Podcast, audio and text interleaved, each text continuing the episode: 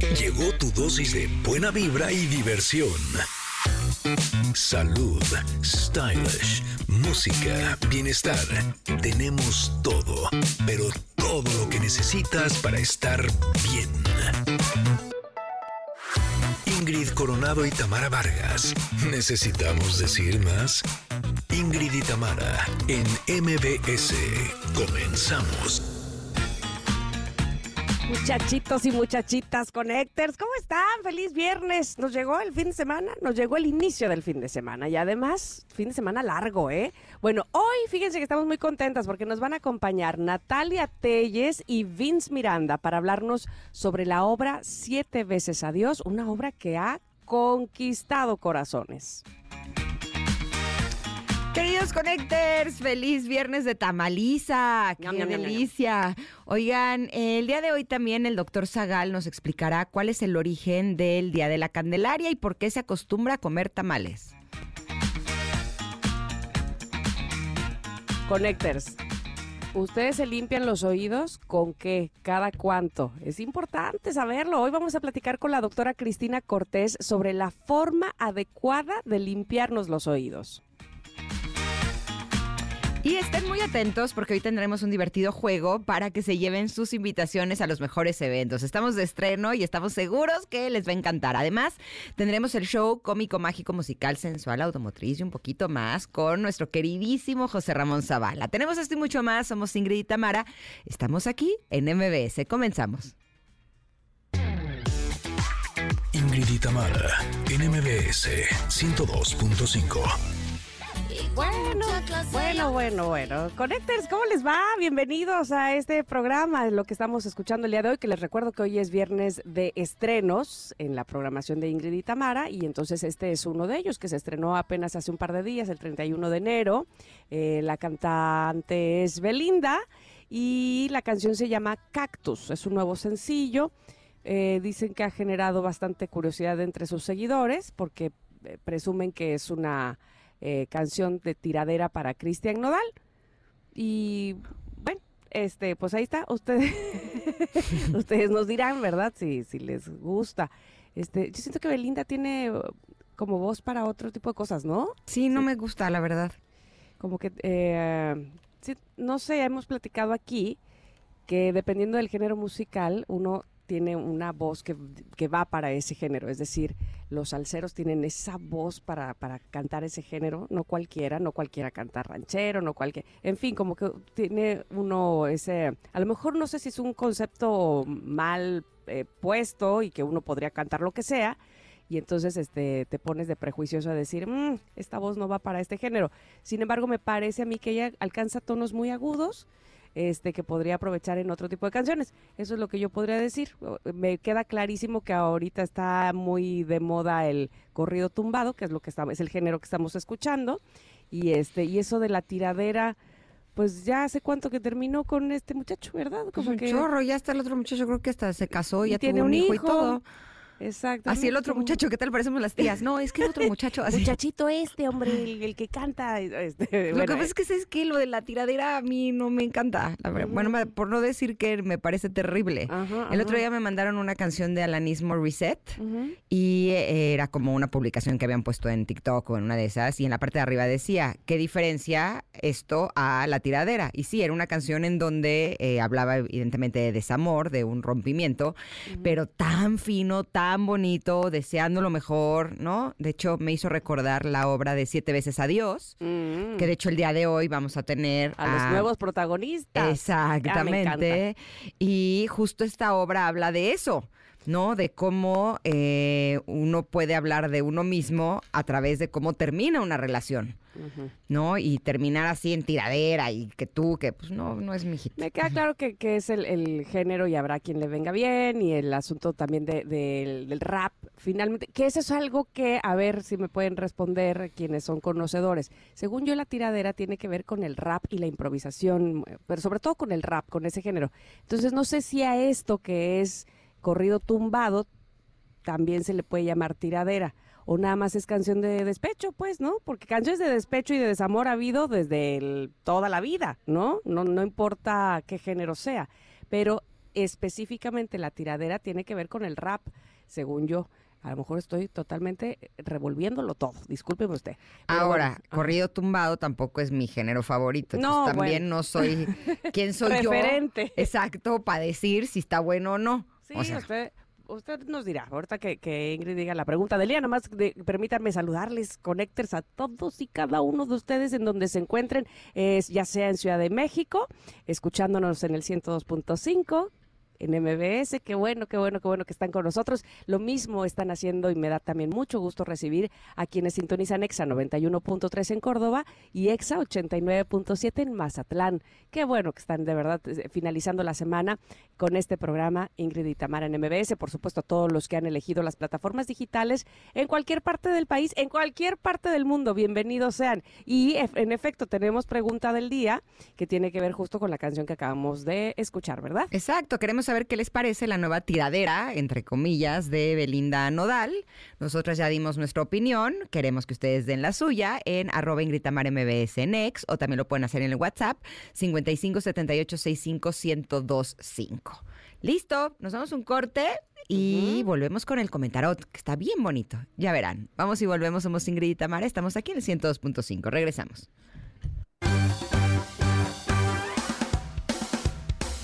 Es momento de una pausa. Ingrid y Tamara, en MBS 102.5. Ingrid y Tamara, en MBS 102.5. Continuamos. El día de hoy, Connecters, saqué una carta que ahí está bien bonita. Me Em, encantó. ¿Verdad? Aparece la Tierra eh, y debajo de la Tierra está lleno de estrellas y de luces.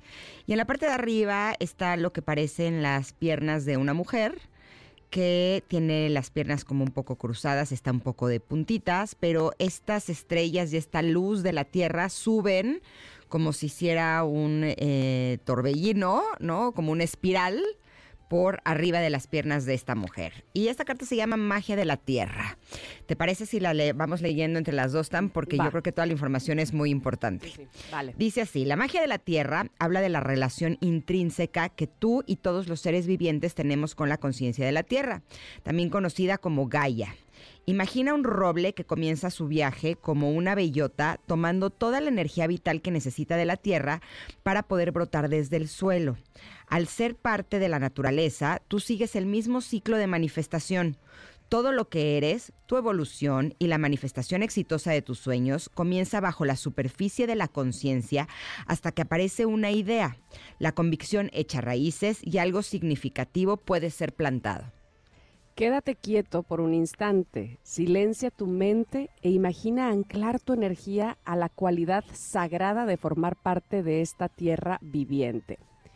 Eh, dice, haz esto conscientemente para conectar con la inteligencia divina que tiene el poder de crear la forma perfecta, partiendo de la esencia de una chispa minúscula de vida. Sin duda es un milagro. El mensaje que te ofrece el oráculo en este momento es que confíes en que las semillas que has plantado en tu campo de sueños están en buenas manos. Eso es lo más importante. Ya sembramos las semillas, ya están plantadas, ya están ahí en el campo de los sueños. La tierra es una fuente divina de amor consciente que está trabajando por ti. Baja el ritmo, asimila toda la belleza de tu vida en este momento y confía en que aquello que deseas lograr está siendo alimentado y está creciendo. Más adelante tendrás tiempo de sobra para ocuparte de tu jardín, regarlo y arrancar las malas hierbas. La magia está germinando bajo la tierra, buscando el camino hacia la superficie para traerte más bendiciones de las que te imaginas. Permítete que ocurra. Híjole, está padrísima la carta. Que además haya salido en viernes me parece fantástico. Sí, sí, sí. No, porque además el lunes es día de asueto, así es que hay muchas personas que el lunes no van a trabajar, por lo tanto no tienen dos días, sino que tienen tres para descansar, para hacer cosas que nos gusten, para estar en contacto con la naturaleza y aprender a confiar. Yo creo que esa es de las partes que por lo menos a mí me ha costado más trabajo a lo largo de mi vida. El creer que si algo no está saliendo, si algo no está funcionando, si algo no se está desarrollando como yo quisiera o con la velocidad que yo quisiera, para mí siempre el pensamiento es que tengo que hacer más para que eso funcione, ¿no? Y esta carta nos las está dejando muy, muy claro. Ya están las semillas plantadas y además no me parece una coincidencia que haya salido esta carta en este año, en donde todos los especialistas que hemos tenido en este programa nos han dicho de todas las formas posibles que todo lo que trabajamos en los años anteriores, este año va a germinar todo el trabajo que hayamos hecho a nivel físico, mental, emocional, espiritual, laboral, eh, todo lo que hayamos estado creando, esas semillas que estuvimos plantando a lo largo de todos los años, este año es cuando vamos a empezar a ver cómo crecen, veremos qué árboles plantamos. Por lo tanto, es momento de soltar y eso puede ser fácil si uno se toma como el compromiso de hacerlo.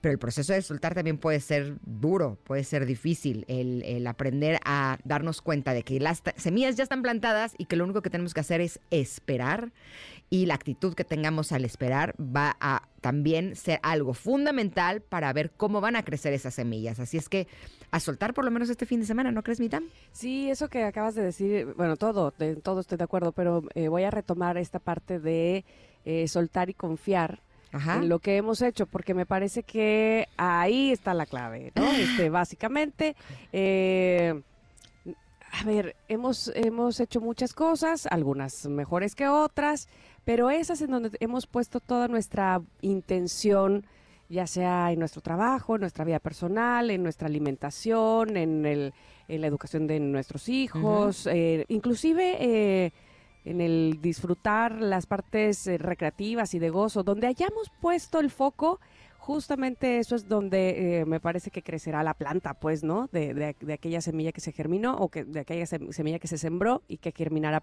justamente ahora. Eh, y entonces va a ser muy interesante ver si habremos sembrado correcto, pues más que correctamente, digamos que lo indicado, ¿no? Este, ah, yo le aposté 100% a este trabajo, a, mi tesis, a, este, no sé, al, disfrute, al descansar, a mi cuerpo, a la eh, alimentación. Entonces, ahora podríamos estar viendo, en, pues, no solamente las cosas que a lo mejor no estamos haciendo correctamente, sino justamente lo que sí estamos haciendo correctamente y darnos cuenta finalmente que aquello a lo que le invertimos tiempo, amor, corazón, eh, intención, tarde que temprano, este tiene frutos, ¿no? Este, porque sí, en efecto, muchas veces desesperamos, muchas veces queremos que sea para pasado mañana, y bueno, pues ahora cuando suceda, cuando estén viendo resultados. Hace unos días les hicimos la pregunta del día, que cuál era ese pequeño logro que habían eh, realizado en eh, en apenas lo que va este 2024, apenas un mes, y salió muchas cosas, muchas, muchas cosas que contestaron ustedes padrísimas, de pues me, subieron el sueldo o mejoré mis hábitos de dormir. Bueno, eso es precisamente lo que me parece totalmente importante, poner el foco en esos logros, eh, hacer conciencia qué fue lo que hicimos para llegar a esos logros y celebrárnoslos, ¿no? Sí, sí, totalmente. Y ahorita me puse a reflexionar que durante muchos años, muchos, o sea, onda nueve, yo quería que llegara una pareja en mi vida, ¿no? Y eh, me, o sea, cada que me daba alguien un tip, ¿no? De qué es lo que yo podía hacer, lo hacía. Y por supuesto que empecé como todos empezamos, de a lo mejor tiene que ver con el físico, ¿no? Hacer ejercicio, arreglarte más, eh, cambiarte el pelo, ¿no? Y no llegaba. Dije, ok, entonces, ¿qué es lo que tengo que hacer? Y entonces había quien me decía, es que tienes que salir más. ¿No? Tienes que eh, salir a más eventos, salir a más fiestas, salir a más... Y por supuesto que salías y tampoco llegaba. Bueno, para no se les el cuento largo, probé todas las opciones posibles para poder encontrar a mi pareja. Y es curioso porque me doy cuenta que cuando llegó fue cuando yo estaba ya terminando o ya había terminado de trabajar las cosas que tenían que ver conmigo. No era cuestión física, no era cuestión de salir a buscar. Tenía que ver con, por ejemplo, trabajar con mi apego ansioso, ¿no? Con fortalecerme internamente, con terminar de soltar, de perdonar, de, de resolver todas las cosas internas que me habían llevado a las situaciones de pareja que había estado en el pasado. Y es curioso porque uno no se da cuenta que al trabajar internamente con las cosas tuyas es la forma en la que estás sembrando semillas, ¿no? Aunque la imagen sea sembrar semilla en la tierra como si fuera algo fuera de nosotros, esas semillas las estamos sembrando dentro de nosotros y son las que tarde o temprano van a germinar, ¿no? Y de pronto encontrarte con que estás con una persona donde las cosas son fáciles, donde no hay drama, donde no hay complejidad, donde hay honestidad, amor. Es como a veces no sé si a ti te pasa tan, pero cuando obtienes esas plantitas que empiezan a crecer, empiezas a decir, híjole, ¿será? Sí, te da un poco de temor. ¿No? Eh, demasiado bueno para ser verdad, ¿no? entonces te cuesta. Claro. Pero ahí es donde uno confía en lo que has hecho para llegar a ese punto. Exacto, pero empiezas a ver de, híjole, ¿será que ahorita va a salir la hierba mala? ¿Será que en lugar de aguacate, que es lo que yo sembré, será que de pronto va a aparecer otra cosa? Exacto, o de pronto será que, que, va, o sea, ¿en qué momento va a aparecer la, la, fruta eh, podrida. ¿no? Y no nos damos cuenta de que tenemos que tener la certeza que si sembramos semillas de amor, paz, tranquilidad, que finalmente es lo que queremos cosechar, eso es lo que vamos a cosechar. ¿No? Como aprender a darnos cuenta que estamos todo el tiempo sembrando semillas dentro de nosotros mismos que tarde o temprano van a, convertirse en plantas, en árboles y van a dar frutos.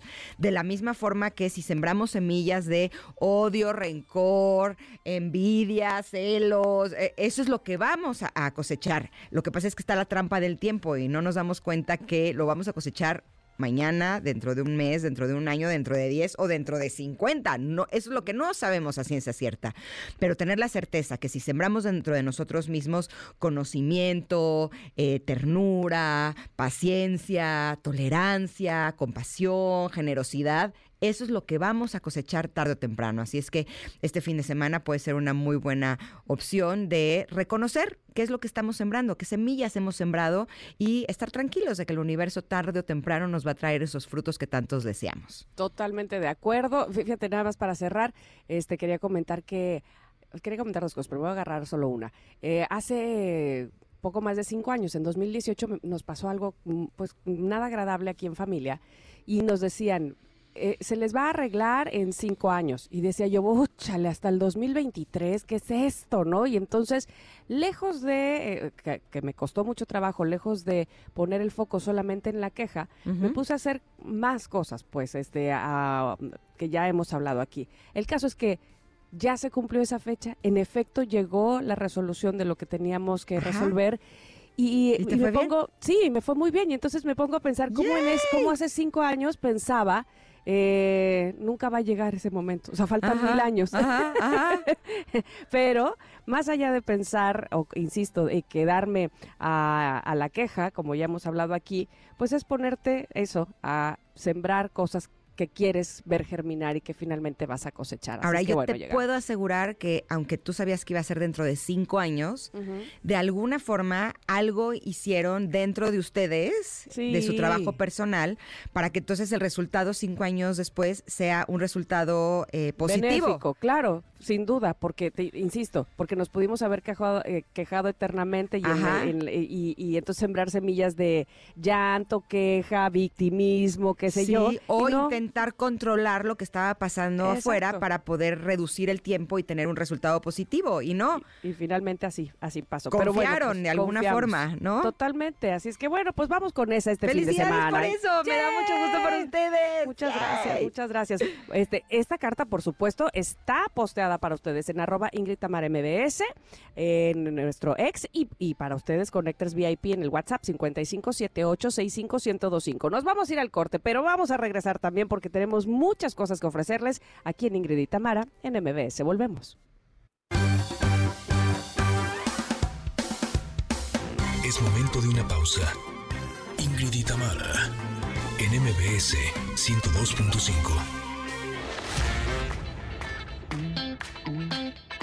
Ingrid y Tamara en MBS 102.5. Continuamos. Bueno, también quien está de estreno este día, precisamente ayer, ayer lanzó esta canción Fría, es Enrique Iglesias, que hace este featuring con Yotuel. Eh, y bueno, Yotuel que le ha enseñado a Enrique los pasos de baile que van a acompañar este nuevo temazo. Bueno, Quiero ver bailar a Enrique Iglesias, por favor. Eh, se convertirá en uno de los futuros trends más virales de las redes sociales. Está muy pegajosa la canción, el cual ya, pues bueno, desde ayer que se lanzó, ya es tendencia en TikTok, imagínate. Así es que van rápido, ¿no? Este, lo que hace una canción pegajosa, fíjate. ¿Te gusta? Fría, fría, fría. No, no me gusta. Este, solo estoy diciendo que por eso ya es tendencia en TikTok, porque seguramente entre que el pasito, ahora hacen eso, ¿no? Le buscan un pasito o le buscan una coreografía con toda la intención de que se viralice en TikTok y mucha gente lo esté haciendo. Entonces, creo que todo es plan con maña, ¿no? Básicamente. Exacto, pero a mí sí me gusta Enrique Iglesias, pero esto la verdad no me gustó. Fíjate, yo no, no soy fan de Enrique. Me cae bien, ¿eh? Creo, lo escucho en entrevistas y me cae bien, pero no de, de sus canciones, creo que me sé. Es que me acuerdo mucho de este Bailamos, de esa, porque había un video de, de Will Smith, según él, imitando a Enrique Iglesias. Y entonces Will Smith cantaba, bailamos, bailamos. O sea, que, es en, que es, en, inglés, pero que Will Smith, que habla inglés, no le ah. entendía al inglés de Enrique Iglesias. Por eso él, él mismo hacía, bailamos, le entendía nada. Te voy a decir una cosa, yo fui una vez en Miami a ver a Ricky Martin. Ah, tenían un tour juntos, es verdad. estuvieron él, eh, Enrique Iglesias y habría Sebastián Yatra. Ándale, exacto. Sebastián Yatra, formidable. Y eso que no tenía prendido el escenario ni nada, ¿eh? O sea, eh, estaba como, más acustiquito y la verdad, excepcional. Luego, Ricky Martín, super show, la verdad, es mi Ricky, I love Ricky. Y Enrique era como del me, ¿no? No, me creo que fue el que más me gustó. Me divertí horrores. Y mira que estaba bien desafinado, cantaba horrible, bailaba horrible, pero me he divertido. bueno, pues ahí está, fíjate. Bueno, pues este, a lo mejor a ustedes sí les gusta fría, ahí está ya de estreno desde el día de ayer. Y bueno, lo que sí es del día de hoy, lo que corresponde al 2 de febrero, es el Día de la Candelaria. Y entonces, por supuesto, muchos que nos salió el Niño Dios en la rosca, tenemos el compromiso de eh, llevar los tamales a, la fiesta, a la reunión. Pero ¿de dónde surge todo este origen del Día de la Candelaria? Para eso tenemos la fortuna de conectarnos en este momento con el doctor Zagal para que nos platique, por favor, el origen de este día. ¿Cómo estás, doctor? Bienvenido. Hola, eh, ¿qué tal? Encantado, pues encantado de estar con ustedes comiéndome los tamales ya. Qué rico. Este, eh, un, un eh, atole de cajeta, otro de guayaba y unos tamales chapanecos. Oye, pues sí, te cuento un poquito, les cuento un poquito. Recordamos que el 6 de enero, pues algunos tuvimos el compromiso de los tamales. La historia es un poquito así como les contaba. Eh, hoy se celebran dos fiestas católicas, que es la fiesta de la presentación del niño Jesús al templo y la fiesta de la purificación de María, conocida como Candelaria. Hay que recordar que Jesús, Jesús era judío y su madre también, y a los 40 días, cuarenta y tantos de nacido, se tenía que presentar al niño Jesús, al niño al templo, al templo de Jerusalén, y la mujer que había dado a luz tenía que purificarse ritualmente. Y por eso, una vez que han pasado, vamos a decir, estos 40 días, cuarenta y tantos, eh, viene la fiesta del 2 de febrero. La idea, como les platicábamos, el día, de la, el día de la rosca es que el que se saca el niño en la rosca es el padrino y presenta hoy a los niños en el templo. Por eso en muchas iglesias hemos visto cómo se lleva al niño Dios vestido. Algunos lo llevan de futbolista, ¿no? Imagínate, yo he visto que lo ponen de la América, ¿no?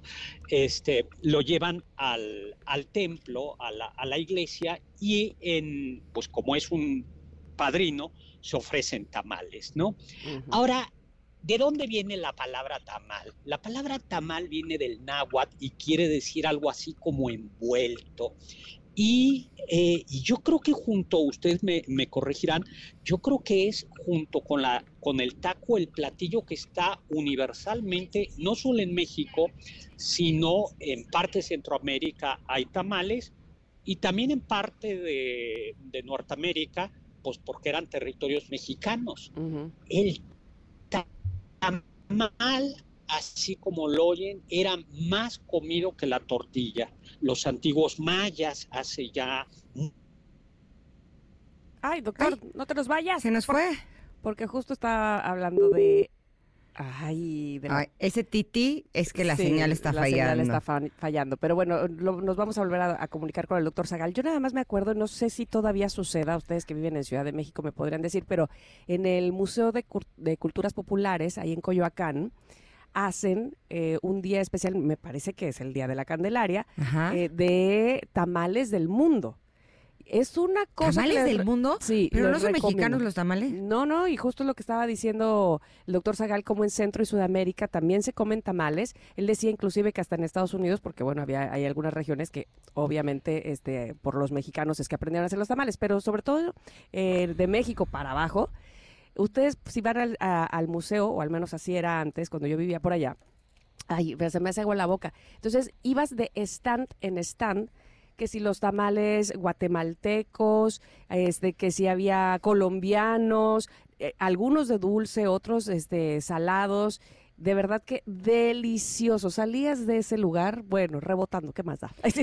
Sí, lo ves que como que lo que yo había entendido era que nuestros tamales los comían en Centro y Sudamérica, no que cada uno tenía No. su propia versión de tamales. Ellos tienen también su, su propia versión con, con, este, con algunas verduras diferentes a las nuestras, algunos preparados, este, no todos son cernidos, en fin, este, las hojas con las que se envuelve el tamal también son diferentes, efectivamente. Sí, mira, lo que estoy viendo es que incluso se llaman diferente. Ajá, O sea, en. Guatemala se llaman chuchitos, en Nicaragua se llaman nacatamales, en Venezuela se llaman alaca, en los Andes se llaman humitas, Ay, las humitas. en. Brasil se llaman pamoñas. Lo que pasa es que si ves las fotos sí es un tamal.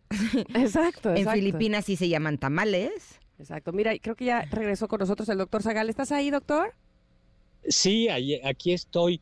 Pues sí, perdón, nos quedamos a la mitad de los tamales. Sí, como dicen ustedes, como les comentaba, el tamal en realidad es eh, de mm, abarca lo que era Mesoamérica, por eso la zona de eh, de Centroamérica e incluso llega a haber tamales, aunque nunca tan ricos como los mexicanos, eh, en la zona de Colombia, incluso en Perú hay un tipo de, de tamal. Ahora, les contaba cuál es la esencia del tamal. Entonces, la esencia del tamal es que lleva masa nixtamalizada al vapor y que hay como tres o cuatro grandes tipos de envoltura. La primera es la de la mazorca, que es típico del centro de la ciudad del centro del país. Luego hay en algunos lugares como en Michoacán, si ustedes han probado las corundas, en donde se envuelve con la hoja de la caña del maíz, que es triangular. Eh, no sé si ustedes los hayan probado, bueno, son sublimes, son unos tamales triangul- triangulares que no llevan relleno y que se sirven al lado de un guisadito como de costillita roja, eh, ya se me hizo agua la boca, con tantito queso, queso cotija y crema, y el tamal acompaña, acompaña este guisado. También ahí en la zona de Michoacán hay un platillo bien rico que se llama eh, suripo, que es como un caldo de res, y le ponen el tamal ahí, le ponen el, eh, la corunda, ¿no? Mm. Luego hay tamales, eh, estos tamales costeños o tamales oaxaqueños que están envueltos en hojas de plátano y del cual hay muchísima variedad, ¿no? A mí mis predilectos, eh, yo no sé si lo hayan probado, es el tamal chapaneco de fiesta. Eh, el que de lleva- chipilín. Eh, ese, fíjate, ese es el tamal de este sexenio, por cierto. Ah, ah, Eh, eh, no, por- ¿Por, por qué? Ay, porque el chipilín es el que han servido en todos los desayunos de Mira. Palacio Nacional, porque el chipilín es son una hierba que, pero también en Tabasco, En Tabasco, eh, también en anda. Tabasco. Pero, pero el que más me gusta a mí es otro chapaneco que lleva, no sé si lo hayan probado ustedes, lleva almendras, ciruela pasa y aceitunas. Órale. y un tipo de es y como oaxaqueño el estilo y, y es con mucho pollo.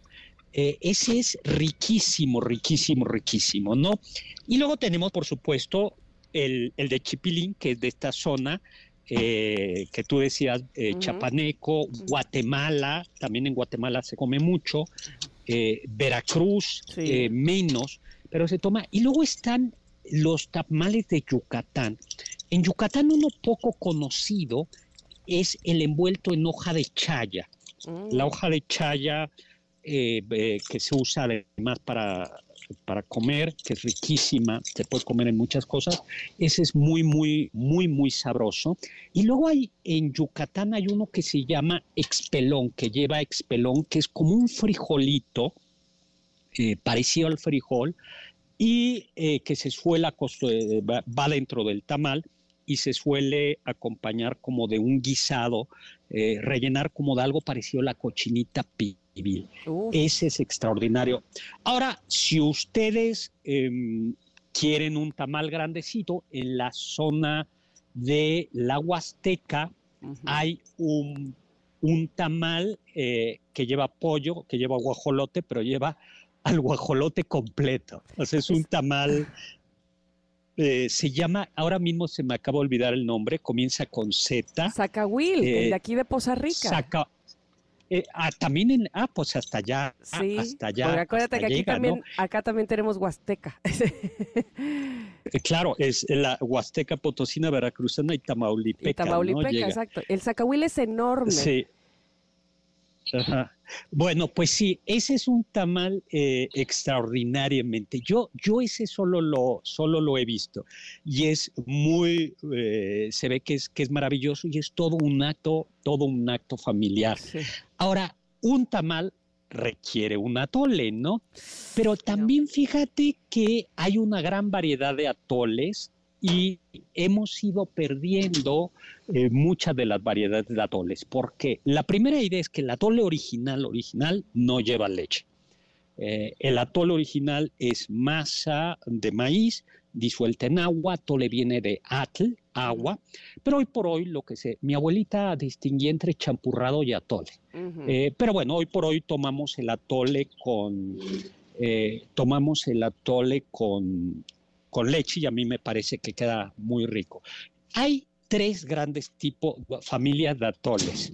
Una están los dulces que llevan frutas, luego están algunos atoles agrios, así como los agrios son atoles que se dejan deliberadamente eh, agregar un poquito y los atoles Ay, espérame, espérame, que se está cortando un poquito.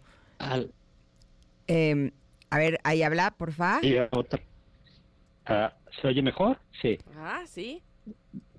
sí. Sí, a ver, Eh, entonces bueno, que hay atoles agrios que se dejan agriar, pero eh, se, se convertirían como en, en los, lo que se fermenta y entonces es como si tuviera piquete o no. No, no se deja fermentar tanto, Ah, ok. eh, pero, pero es ligeramente agrio. Es como un pariente próximo del pozol que se come Ajá, en Tabasco y en, y en Chiapas. Y luego hay un y luego hay los atoles picantes, como el chilatole, también en la zona de Michoacán. Y la verdad es que es bien rico, que es, es como un atole sin leche y le ponen granitos de granitos ¿De elote, eh, de maíz, del, del elote tierno y rajitas. Y para el frío por ahí, por Páscuaro, la verdad es que es, es muy, muy, muy rico. Luego tenemos, híjoles, eh, yo puedo seguir hablando de, de, Pues- de todo. Uno más tenemos tiempo y, ya de ahí este, Y ya, se, el acaba. uchepo. A ver, ¿cuál El es uchepo es, eh, es en hoja de la mazorca del maíz, Ajá. pero debe de llevar eh, elote tierno. Es nixtamal y elote tierno y es ligeramente dulce. Este para desayunar es buenísimo, también con cremita y es una, una joya. Pues ya tienen, yo eh, tienen, Ya, eh, variedad. otoles y por supuesto el emblema chilango que yo creo que es la torta de tamal, la guajolota. Sin duda. Ahora sin ya duda. me dio hambre, doctor Zagal. Y cuando vengan a Veracruz, coman tamales de elote con carne de puerco. Y si es sin carne de puerco, pero es el tamal de elote, se le llama bollito. Así es que los invito porque es Mm. delicioso, es dulcecito y es delicioso. Así es que tenemos variedad, por fortuna, en México, doctor Zagal. Muchísimas gracias por la información, como siempre. ¿Ya le llegaron los tamales que les mandé? Ah, se los están comiendo yo creo en producción porque acá no ha llegado Exacto, nada. acá tampoco. Saludos, gracias. Gracias a ti. Vamos a un corte y vamos a regresar que tenemos más para ustedes. Quédense aquí en el 102.5. Somos Ingrid y Tamara. Es momento de una pausa. Ingrid y Tamara, en MBS 102.5. y Tamara, en MBS 102.5. Continuamos.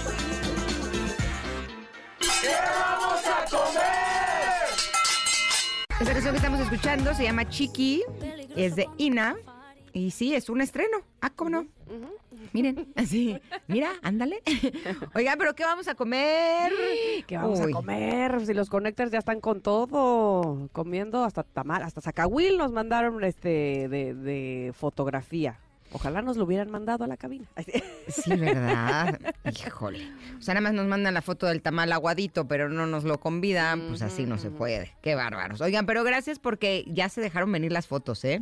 Sí. Y se ve cosa muy buena, como por ejemplo, este arrocito que nos acaban de mandar, dice arroz con enchiladas suizas, solo se ve el arroz, pero el arroz blanco con muchas verduritas, ay, me encanta. Qué delicia, Es tan como rico, ¿no? jardinera, ¿no? Como Exacto, dicen. exacto. Es delicioso, ¿no? Delicioso y con enchiladas suizas, mm, qué rico. Bueno, eso lo mandó, ay, no supe quién lo mandó, pero muchas gracias. Y luego Estela, ah, Estela es quien lo mandó.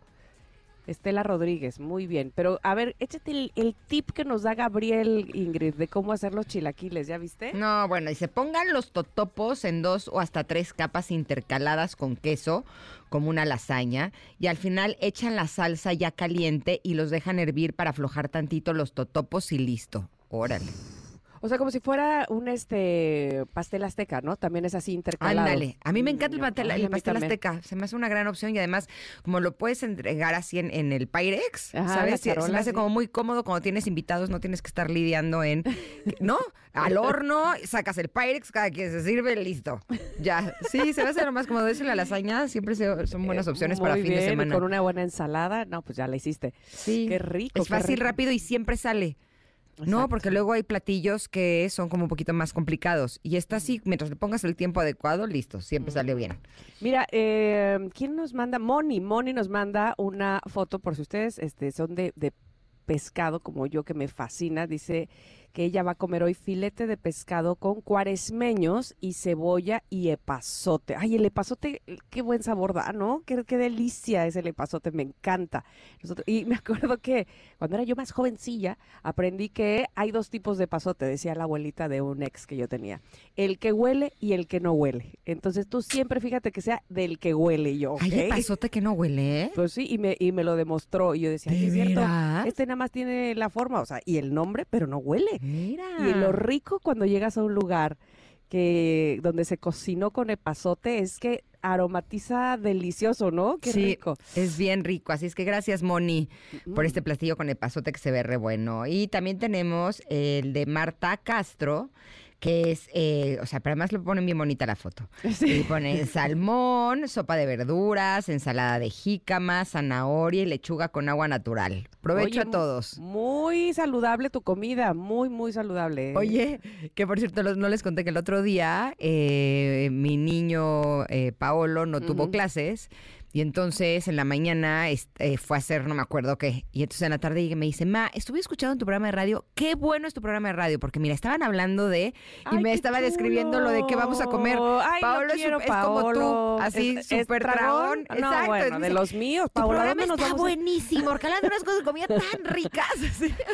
Nos tenemos que ir a comer a algún lado, Pablo. Pues, eh, somos de los que disfrutamos de buen diente, digámoslo así. Mira, Marta nos dice, de hecho, este Marta que nos mandó el- la, la foto esta muy saludable del salmón, nos dice que ya hacen también la feria del tamal en la alcaldía Venustiano Carranza y hay exponentes de varios países. Hay que ir, yo se los recomiendo, de verdad que se van a sorprender qué buenos tamales hay. Qué rico. Sí, mira, eh, Adile nos dice, este es el zacahuil que menciona el Doc Zagal. Ah, ella nos mandó la foto. Sí, es que es muy grande, el zacahuil es muy grande y es un tamal muy aguadito, es como muy martajada la, la, la masa, no es, no es, no es firme, digamos. Pero por Este- afuera sí se ve así con su hojita verde, como si fuera un oaxaqueño, ¿no? Sí, pero, pero eso que tú estás viendo, este, ha de medir fácil como un metro o quizá más. ¡Ah, enorme! es enorme, es enorme. Ah. Sí, sí, sí. ¿Y dónde lo horneas? Es que creo, si no estoy mal, ahorita voy a checar. Este, ¿Que no se hornea? No, sí, pero que creo que se hace como, eh, ¿sabes? Como debajo de la tierra en una hoyota y así. O sea, tiene todo un, un sistema, este, además prehispánico, pero ti- tiene toda una historia el zacahuil. Órale. Sí, mira, dice. Otra versión es que la carne que se hacía de zacahuil era de humano, ya saben todo lo que dicen de esto, ¿no? De este, que, pero de los humanos que eran vencidos en la guerra. Órale, bueno, esas son historias que ya deberíamos de preguntarle también a un día al doctor Zagal para que nos lo cuente. Pero dice, es un, es un eh, un tamal de gran tamaño y las historias de su origen no son tan benévolas, ya que una de ellas relata que el ingrediente principal para su preparación es la carne de los que vencieron en la guerra en la época de Moctezuma. En fin, hay- tiene mucha historia este, este tamal en específico, pero ya lo, obviamente ahora ya no se hace así. pero bueno, esa era la historia de, eh, del origen del zacahuil, que ya nos mandaron aquí la foto. Eh, qué maravilla. Oigan, muchas gracias por todo lo que nos enviaron. Gracias, ya nos dio más hambre. Hay Laurita que nos manda que ella va a comer pechuga asada y ensalada y agüita de Jamaica. Muy Eso no falla, Laura. ¿Sabes Muy bien. Laura? Muy bien, porque eso no se me antoja. Entonces, eso se ve muy A ver, saludable, pero no se me antoja yo creo ahorita. que entonces, ahí- muy bien. Este, eh, Connectors, si ustedes tienen un buen preparado para la pechuga asada, para que no quede reseca, para que tenga un buen condimentado, digamos, este, antes de asarla, yo creo que nos la deben de compartir, ¿estás de acuerdo? Es muy fácil que la pechuga quede reseca y sin sabor y no se trata de eso, ¿estás de acuerdo? Se trata de que esté bien sazonada, ¿no? Exactamente.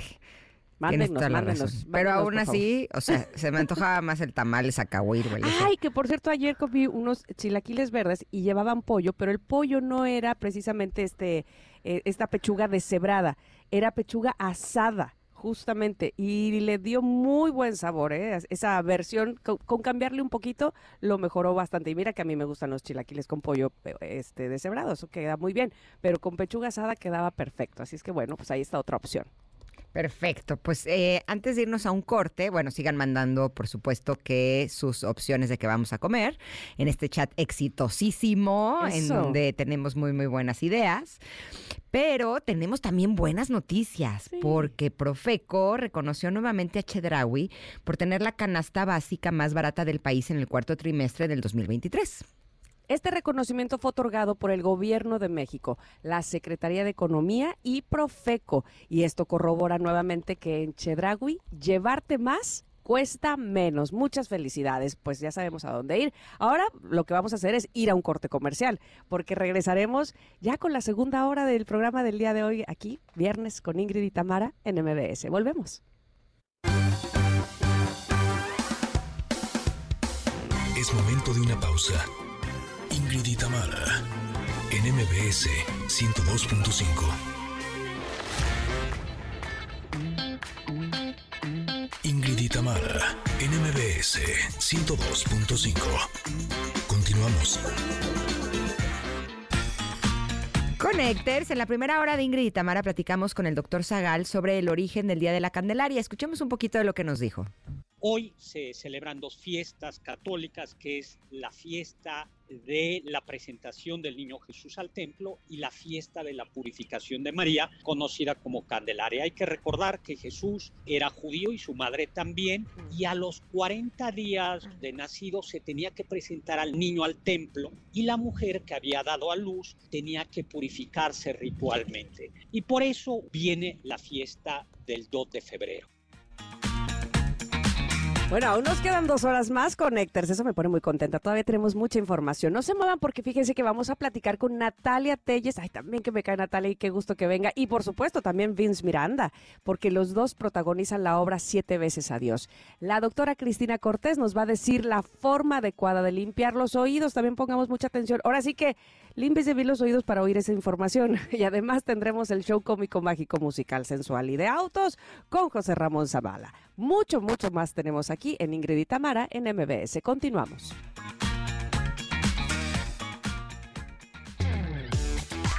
Ingrid y Tamara en MBS 102.5.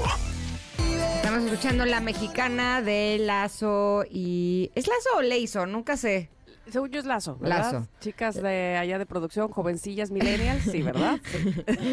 De Lazo. Eh, dice que es Lazo, sí, Lazo. Ok. Lazo y Ramón Vega. También es un estreno. Acaba de salir. Nuevecito Bueno. de paquete. Oigan, eh, estoy muy contenta de recibir en cabina a la doctora Cristina Cortés. Ella es otorrinolaringóloga, subespecialista en otorrinolaringología pediátrica, alta especialidad en medicina de integral sueño, egresada de la Universidad Nacional Autónoma de México y nos va a hablar de cómo podemos limpiar los oídos adecuadamente, aunque yo, miren, huelo, sospecho que esta es una pregunta capciosa. ¿Es cierto o no? Sí. Bienvenida, doctora. Hola, buenos días. Muchas gracias por la invitación. La verdad es que sí, justo estábamos platicando antes de entrar que es una pregunta capciosa que le hago a mis pacientes por el hecho de que es como casi siempre de, ¿usted con qué se limpia los oídos? Inmediatamente con cotonete. Y yo casi, casi como decirle, error. O sea, la verdad es que los oídos se limpian solos. No hay, no hay una forma específica porque ellos eh, si uno eh, por dentro ve que tiene unos pelitos y ellos van barriendo, ahora sí que el cerumen de adentro hacia afuera. Ya cuando lo encontramos aquí que se ve luego, luego, ya es como viene desde adentro y con una toallita húmeda o cuando nos bañamos es suficiente enredarla en el dedito y con eso es más que suficiente para limpiarse y ya con eso se limpia el oído. En, todo caso, el hisopo este, no va por dentro. Podría hacer las veces de esta toallita de limpiar por fuera, ¿no? Más bien. Sí, pero fíjate que el hisopo lo malo es que es algodón. Entonces a veces deja esa pelusa y la cerilla es grasosa. Entonces fácilmente que se junte y facilite la formación de tapones. Y también, haz de cuenta que el oído, el conducto mide 2.5 centímetros, o sea, es muy chiquito. Y me ha pasado que pacientes que aún así se están ahí eh, limpiando por afuerita, pasa alguien sin querer, les empuja Ah, la no. mano y les lastiman el oído. O sea, se llegan a lastimar y sí se llegan a perforar Delicado, el tímpano. claro. O sea, la verdad es que es el tamaño del oído pareciera grande por fuera, pero es muy chiquito por dentro que con tantito sí lo podemos lastimar de una manera importante. Ahora, ¿qué sucede cuando ya estuvimos la- el in- intentando limpiarnos los oídos y lo único que hicimos fue enviar la cerilla hacia adentro y se convierte en un tapón? Sí.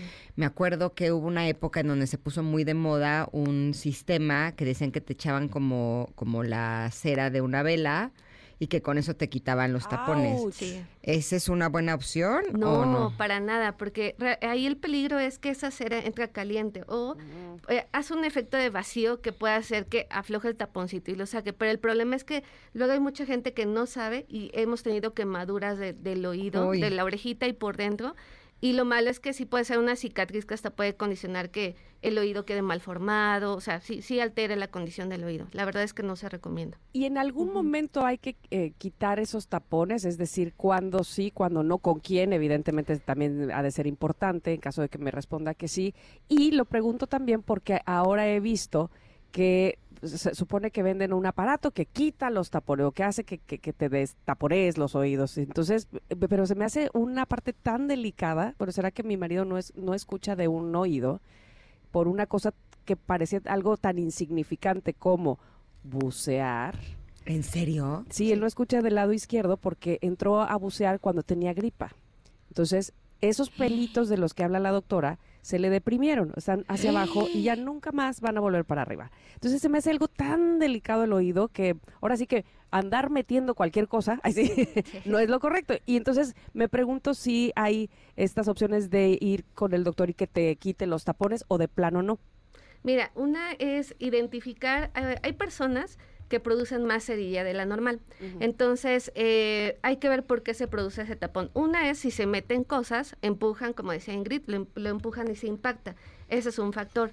La otra es que son personas que producen mucha cerilla y ahora, ahora sí que el sistema de limpieza del oído es incapaz de moverla tan, tan fácilmente que hace que se, se junte y sea más fácilmente el tap- eh, se forme más fácilmente el tapón. Ahí es como em, identificar a las personas que más fácilmente hacen tapones, acudir con el otorrino y ver la necesidad si es necesario limpiarlo.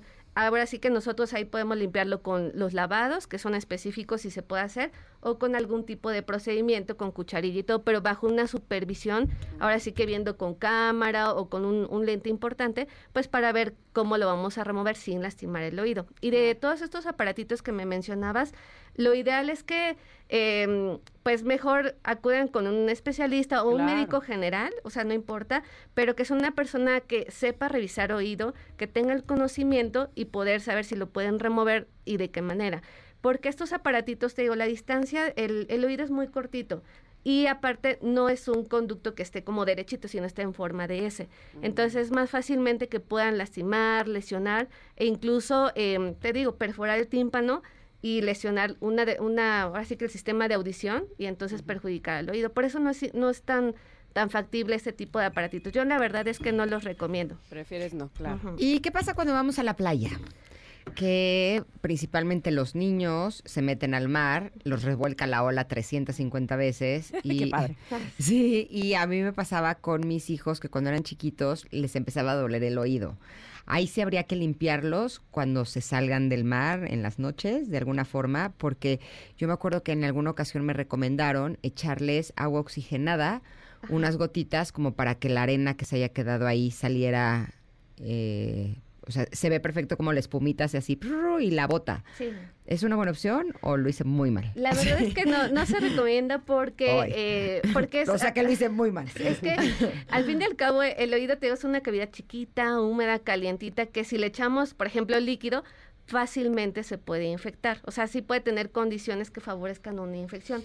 Y es que a veces es lo que pasa cuando vamos a nadar o alguna actividad acuática, hace que el oído tenga ciertas condiciones de la piel que no esté como para tolerar tanta humedad y la bacteria prolifera y entonces se produce esa infección y luego puede producir esos dolores de oído. O también que pueda tener un tapón, se afloja con el agua, pero como no sale, sí puede producir dolor del oído. Entonces sí, lo ideal es que no se, o sea, saliendo de una alberca, algo así, no se recomienda hacer nada más que limpiarle como con la toallita y es más que suficiente, no hacer más. Y- echarle gotitas, nada. ¿Y qué pasa cuando eh, les da infección cada que van a la, a la playa? ¿Quiere decir que podrían tener alguna condición extra que habría que revisar con un Exactamente, otorrinolaringólogo? sí. El hecho sí de que se infecten frecuentemente con el agua, hay que checar las condiciones del oído que el, ahora sí que se modifica el pH de la piel, incluso si no tenga ahí algún factor que pueda condicionar a que aparezca la infección frecuente.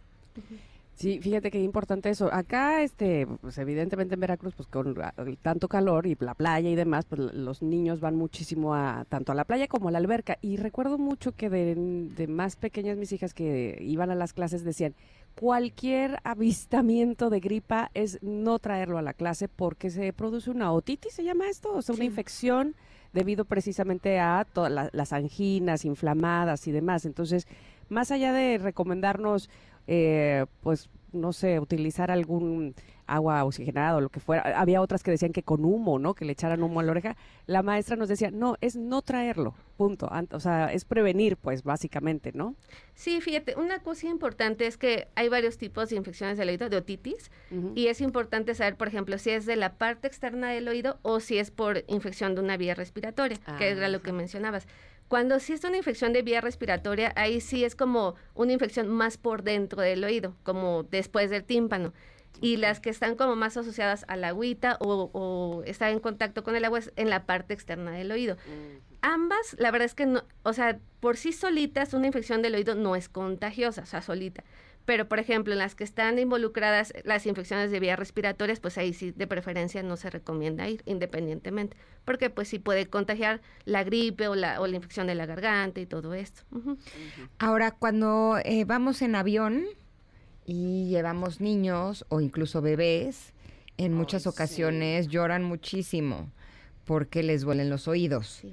¿no? Cuando ya son un poquito más grandes, yo a mis hijos les daba chicle y sentía que si estaban mascando chicle era una forma en la que no se les tapaban. O en carretera, ¿verdad? También. Sí, también pasa, pero en carretera se destapan más rápido.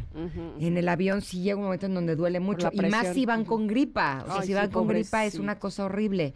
¿Qué precauci- precauciones podríamos tener para que eso no les suceda? Pues mira, eso se debe a que hay una comunicación entre el oído y la nariz. Y es como una, es un tubito que nivela la presión que está aquí afuera con la del oído. Por eso es que vamos en carretera, se tapa el oído, y abrimos la boca o estamos masticando chicle, esa trompita se abre. ¿no? Exactamente, abre y nivela la presión, por eso se destapa el oído. Entonces, por ejemplo, cuando tienen gripe y todo esto, se inflama todo por la nariz que inflama esta trompita y no hay quien regule esa presión. Es lo que pasa que afecta al oído. Entonces, por eso que produce dolor o que lo sentimos tapado como si tuviéramos agua dentro del oído. Entonces, ahí es importante descongestionar mucho la nariz para que ayude como a ventilar el oído y que esa que ayude a nivelar la presión del oído. Entonces, ¿qué se debe hacer? Lavaditos nasales y en dado caso utilizar algún tipo de descongestionante rápido, como la sustancia es oximetazolina, si se llama.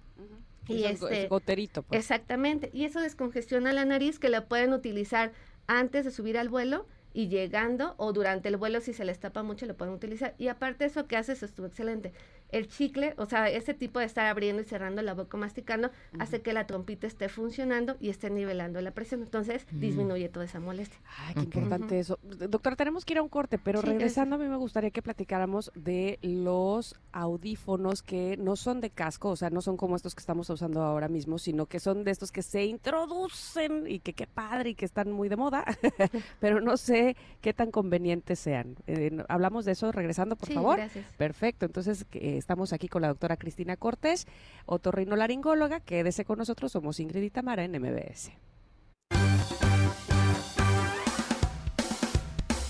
Es momento de una pausa.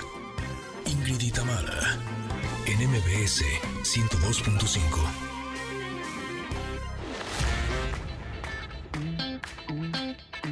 Ingrid y Tamara en MBS 102.5. Continuamos.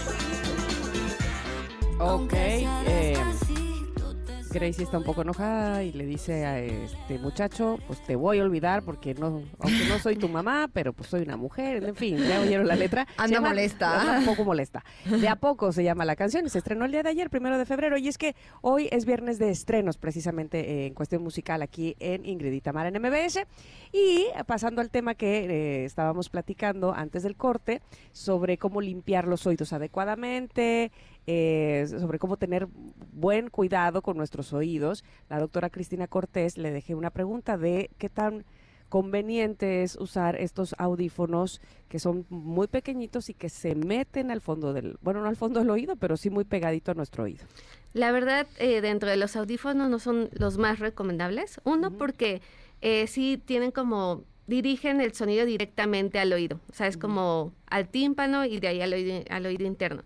Entonces es como un contacto más directo con el ruido que en algún momento estar utilizándolo tanto tiempo a volúmenes elevados sí pueden ir dañando la audición.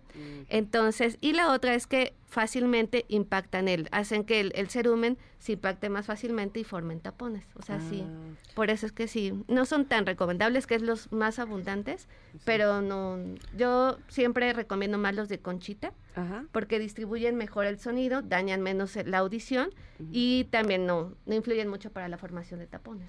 Ahora, ¿qué tanto es tantito, ahorita que entraste el tema del sonido en los audífonos? Eh, ¿cómo sabemos si el sonido es demasiado fuerte y pudiera estar lastimándonos a nosotros o incluso a nuestros hijos?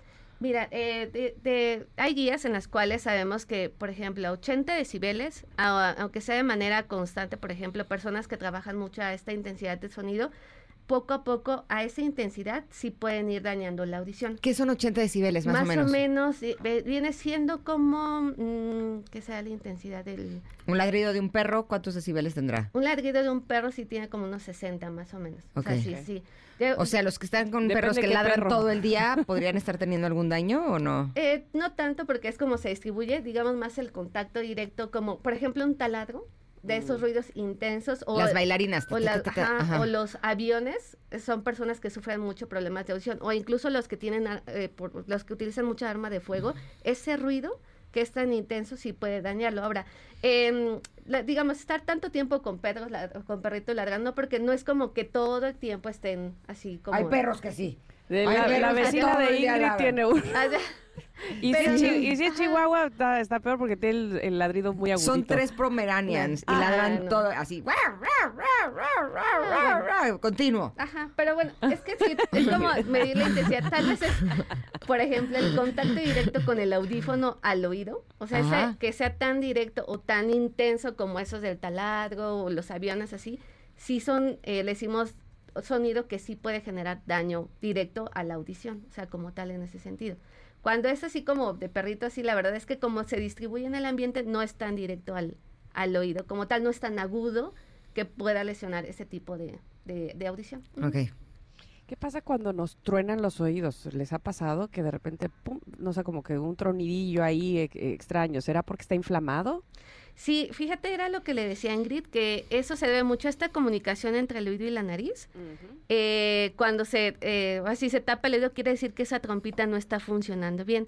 Y se relaciona más a problemas de nariz que esté inflamada. Por ejemplo, personas con rinitis, alergias o con gripa, era lo que le mencionaba, cuando tienes gripa, no sé si te ha pasado que tan congestionada está la nariz que se te tapa el oído.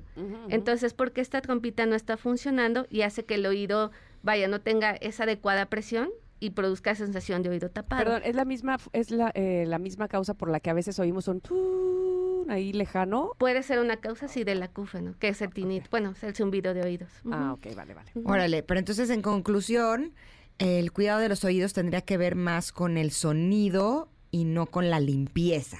¿Es correcto? Sí, exactamente. Sería más cuidar la cuestión auditiva y yo creo que en segundo término, el estarse limpiando, recordar que la cerilla, porque muchos lo ven como algo de, que es como un desecho del cuerpo malo, así de, ay, tengo sucio los oídos. Pero no, la verdad es que hay que recordar que la cerilla es un sistema de protección al fin y al cabo. Es como la flora intestinal. Exactamente, o como el moquito. Moco. O sea, tienen una función. En este caso es como para proteger el oído de que no entre nada extraño, o sea, o como un filtro.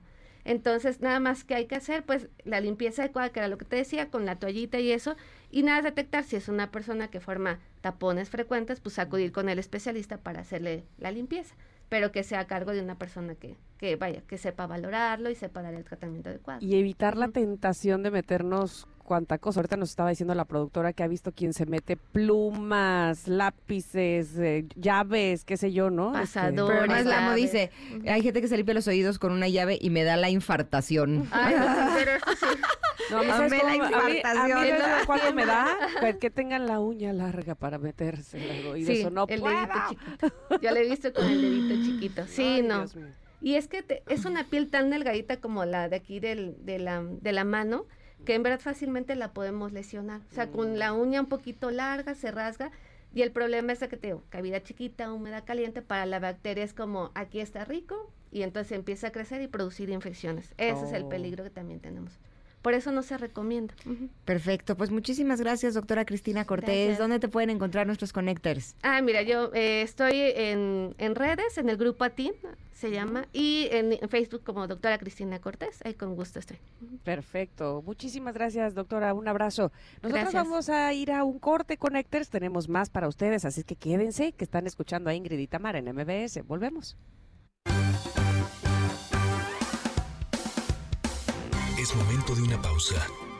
Ingrid y Tamara, en MBS 102.5.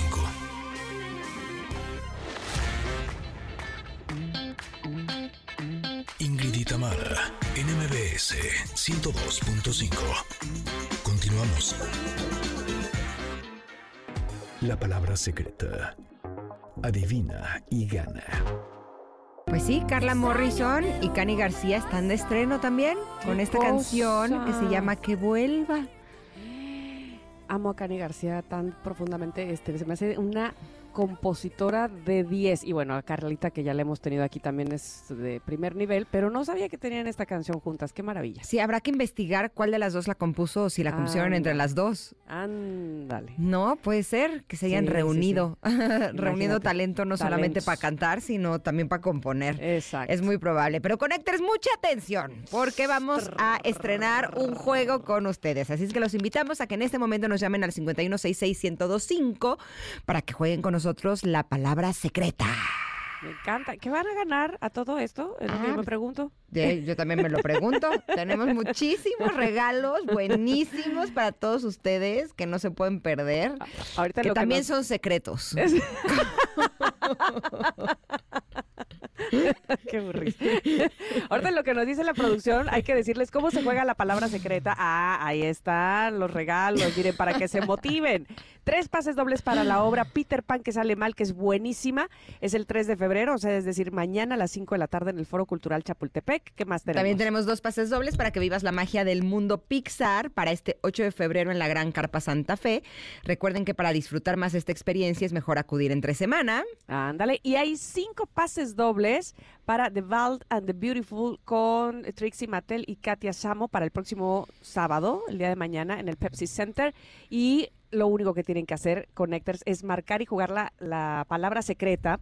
Y se trata de adivinar. Nosotros les vamos a dar rápidamente dos pistas y ustedes nos tienen que decir de qué objeto estamos hablando. Las primeras personas que adivinen los tres objetos en 10 segundos se van a llevar estos pases. Está muy fácil, las pistas son facilísimas. Así es que a marcar 55 51 66 1025. Ese es el número en cabina. Se dice que el día de hoy no estamos jugando el sí y no, porque se dice que ya no soy tan mala. Entonces, Ah.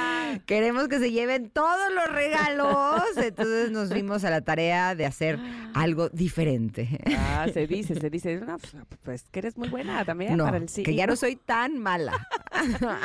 Bueno, pues entonces a marcar para que ustedes nos adivinen la palabra secreta. Está, está realmente fácil, eh, hagan de cuenta. Eh, si les pongo un ejemplo, a ver, Ingrid, te pongo un ejemplo. Ajá. A ver, es un objeto que va pegado al lápiz y es un objeto que hace que corrijas lo que escribiste mal. Goma. Ah, está facilísimo, así tiene que ser. Muy bien, así les vamos a decir dos pistas por cada objeto. Si adivinan tres objetos, listo, ya lo tienen. Ya la tenemos ahí. Hola, hola. Hola, ¿Quién habla? Rocío. Rocío, ¿estás lista para jugar eh, la palabra secreta? Sí. Ahora sí puedes Ahora decir sí puedo Este- decir que sí. Exacto. ¡Ay, qué emoción! Ya, ya perdiste. Perdí. No, no es cierto. Así, qué paz.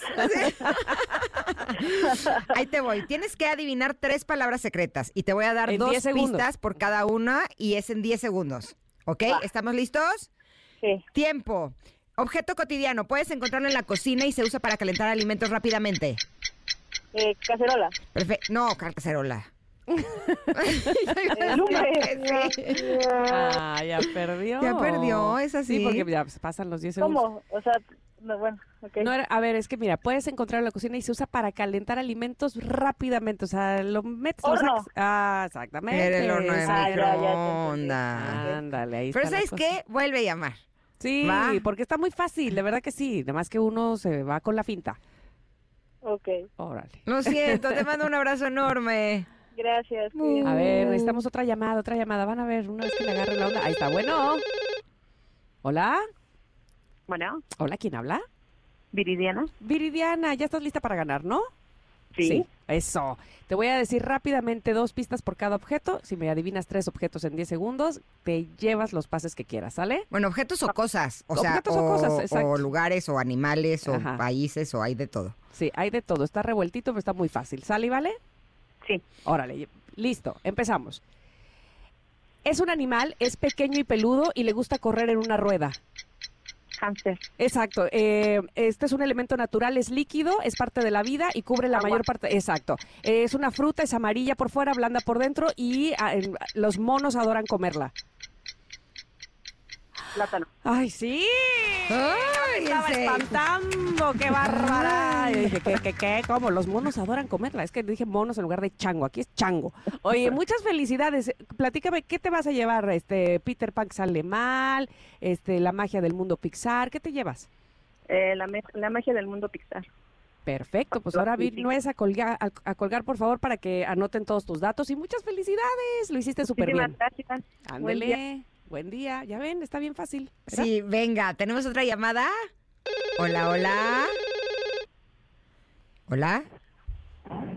Hola, hola. ¿Quién habla? ¿Me escuchas? Bueno. Tiqui, tiqui, ti, taca, taca, ta. ¿Me sientes? Sí. Bueno, ¿Cómo te llamas? habla Hugo.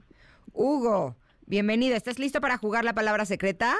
Eh, esperemos que sí. Vas a ver que sí. Venga, te recuerdo, te doy dos pistas, tienes 10 segundos para adivinar tres palabras, ¿ok? Sí. Listo, corre tiempo. Medio de transporte, puedes encontrarlo en rieles y viajas sobre dos carriles paralelos. Tren. Bien, país europeo conocido por la Torre Eiffel y la capital es París. Francia. Bien, herramienta de escritura se utiliza para marcar en papel, viene en diferentes colores. Pluma. No, Ay. no porque es para marcar. marcar en papel. Sí. Ay, Cuan, cuan, estabas tan cuan, cerca, caramba, Hugo. Era un plumón. Era un plumón, exactamente. porque entre pluma y plumón sí hay Gracias. diferencia. Chale, gracias a ti. Hugo. ¿Me dicen si vamos con otra? Sí, vamos con otra. Sí, vamos con otra, perfecto. Sí. Hola, ¿quién habla? Sí, bueno. Hola. Bueno, ¿quién habla? Luis. Luis, estás listo para ganar tus pases, ¿verdad? Claro. Yo te oigo muy listo, así es que corre tiempo. Vamos a ver, es un personaje de cuentos infantiles que es eh, vive en una piña debajo del mar y tiene un amigo que... ¿Quién? Bob Esponja. Exactamente. Un vehículo de emergencia que lleva médicos y enfermeras y tiene una sirena muy fuerte. Ambulancia. Exactamente. Es un juego de cartas. Buscas formar pares y hay versiones con números y dibujos. Y todas están boca abajo. Memorama. ¡Exactamente! Taca, taca, taca, ta, taca, taca. Ahora dime, por favor, ¿qué te vas a llevar? Tenemos este pa- Peter Pan que sale mal, La magia del mundo Pixar y The Val and the Beautiful. La magia del mundo Pixar. Pues no me vayas a colgar, ¿de acuerdo? Por favor, para que te lleves esos pases. Muchas Gracias. felicidades. Felicidades. Tenemos otra, yo quiero que se lo lleven conmigo. Que se lo lleve, que se lo lleve. Ándale. Se lo ¿Sí? llevo. Sí, sí, sí. Sí, tenemos otra. ¿Será? ¿Que se podrá? Sí, Ándele. A porque marcar conmigo- 51 Conmigo han perdido. 51 1025. Ese Sí, es el yo sí veo que están contestando teléfonos. O sea que es- Eso, ahí está. Hola, hola, ¿quién habla? Hola, ¿qué tal? Buenos días. Buenos días, ¿cuál es tu nombre? Mireya Álvarez. Venga, Mireya, ¿lista para jugar la palabra secreta? Sí, Va. Recuerdo, dos pistas, me dices palabras, tienes 10 segundos, necesitas contestar tres, ¿ok? Listo, Claro que sí. corre tiempo. País asiático conocido por su muralla, la capital es Pekín. China, Bien, comida italiana, capas de pasta, salsa y queso y se cocina al horno. Pasta, No. No. Ay, hoy no vengo con suerte. Oye, Así- no. no, es que son capas de pasta, salsa Ah, y queso. Bueno, boloñesa. no, era lasaña. Lasaña, exacto. Era lasaña. Chale. gracias. A ti, Ándale. abrazo grande. Mm. Yo ya me voy muy triste. No, Ingrid. ¿Sabes qué? Tómalas tú, Tam, porque No. contigo sí se los están ganando. Yo aquí Creo nada más les aplaudo y les hago fanfarria. Bueno, pero imagínate, es que este, así tiene que haber, así tiene que- el equilibrio, el equilibrio. Porque si no se los llevan todos. ah, Bueno, sí queremos que los lleven todos, la verdad. Sí queremos que este, se los lleven todos, sí. La verdad que sí, pero bueno, este, este es el nuevo juego, me parece que está muy padre, muy divertido. ¿Tenemos una más? Una ¿Será? más. Ahora vas, Ingrid, vas, vas, vas. Yo veo que están contestando teléfonos, o sea que sí, debe de haber ahí una más. ¿Sí? Seguro sí. Sí, yo veo que hablan y platican así. ¿O están echando novio en la Pues a lo mejor sí, porque yo veo en este momento a dos personas con teléfono en la oreja, a menos que estén echando chalo pidiendo unas pizzas, pero... pero si no me equivoco, deben de estar ya listas con nuestra siguiente llamada, porque todavía tenemos tres objetos más. Bueno, no son objetos, tenemos un objeto, un animal y un planeta.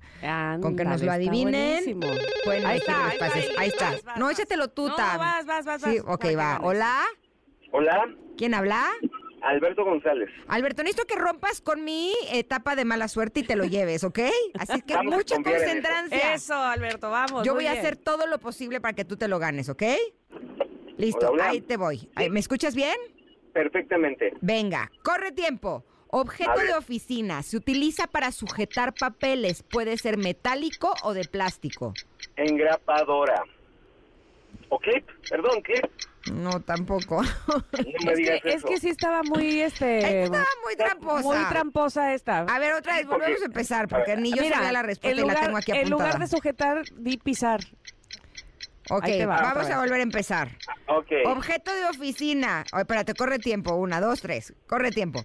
Objeto de oficina. Se utiliza para pisar los papeles. Puede ser metálico o de plástico. Exactamente, Bien. muy bien. Animal salvaje. Es el felino más grande y tiene un rugido distintivo.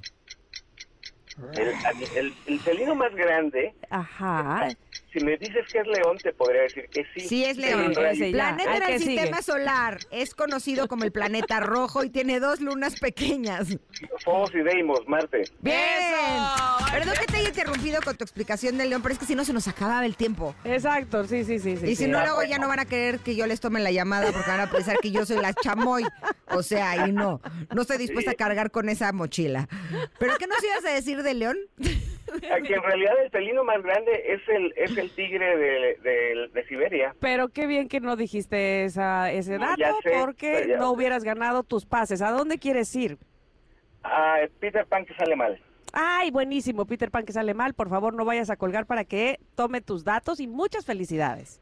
Así me sentí Tamara. en Peter Pan que sale mal, que no me salía nada, la verdad. Pero gracias porque me quitaste esa cruz que le estaba cargando, muy, estaba muy pesada. Ah, ¿tenemos otro? Otra, venga, Bueno, buenísimo. échate la mitad. Hola, ¿quién habla? Hola, habla Francisco. Francisco, ¿estás listo para ganar tus pases? Sí, Maravillosamente bien. Entonces vamos a empezar con Corre Tiempo. Y esta es una estrella central del sistema solar que proporciona luz y calor a la Tierra. el sol. Perfecto. Es un vehículo de dos ruedas que es impu- impulsado por pedales y lo usamos en lugar del transporte común. Bicicleta. Exactamente. En color primario, que es el color del cielo y se encuentra en la bandera de muchos países, no en la nuestra. Azul. Perfectamente bien contestado. Tiqui, tiqui, tiquirire. Ujú. Un Yeah. sombrero Estoy para ti, un rebozo para mí. Muy Ahora bien. sí te fuiste invicta, ¿eh, Tam? Me fui invicta. Todos tus concursantes se llevaron sus premios. Tú muy bien. Entonces, nada más ahora me vas a decir qué pases te quieres llevar. Peter Pan sale mal, El Mundo Pixar o The Bald and the Beautiful. El mundo Pixar. Órale, pues, pues no me vayas a colgar, ¿sale? Gracias. Ya quedamos. ¿Qué creen que tenemos otra? Ay, ahí no, vas, este vas, juego es vas. un éxito, venga. Yo no, pero el juego sí. Pero espérame, porque falta una, producción, falta un, este, una, una, un objeto más para adivinar. Una pista. O estamos Sí. ya de rebaja y con dos. Con dos, no, con uno, faltan uno más. Sí, pero es que en el chat falta uno porque nada más nos mandaste dos. Exactamente. Yo ya exactamente. parezco Vivi Gaitán contestando lo que me dicen en el chicharo, en el micrófono. Qué bárbaro. A ver, hola, hola. Hola. No, Itzel, falta una. Pero se nos cortó la llamada. Sí, es que mira, Isel, te lo te voy a decir aquí porque si no, no puedo. Es que resulta que nos mandaste cinco. Pero y yo ya tres, tres. ya las dijo Tam. Entonces, yo ya contestando aquí al aire. Sí, pues así Sí. es el. Es que sí, no, no es que quiera echarle a Vivi, me parece una mujer muy talentosa, pero cuando fue conductora de la academia le decían instrucciones por el, el apuntador y ella respondía en fuerte. Ah, lo, que- lo que nadie había escuchado más que ella, ok. es va, que uno no debe de responder Exacto. en teoría. Como yo lo estoy haciendo ahorita, es lo que uno no debe de hacer. Pero mira, Itzelita ya lo tiene, así es que si Bien, tenemos Itzelita. llamada, Ahora estamos. sí. Ajá. Hola, hola. Hola, hola. ¿Y la llamada? Ay, les digo. Dios Pero, santo bendito. a ver, espérame, espérame. ¿Qué? ¿Estamos confundidas? Sí, No, este, sí, se cortó la llamada, falta no, una. Sí, hola, hola. Bueno, bueno. No, pues no, no está entrando. No, bueno, a la próxima. Exacto, se nos volvió a cortar. Entonces, ¿qué hacemos? ¿Nos vamos a un corte? Sí, vamos a un corte y regresamos. Oigan, muchas felicidades a los que se llevaron los pases, que son para ustedes, Connectors. Regresamos con más aquí en Ingrid y en MBS.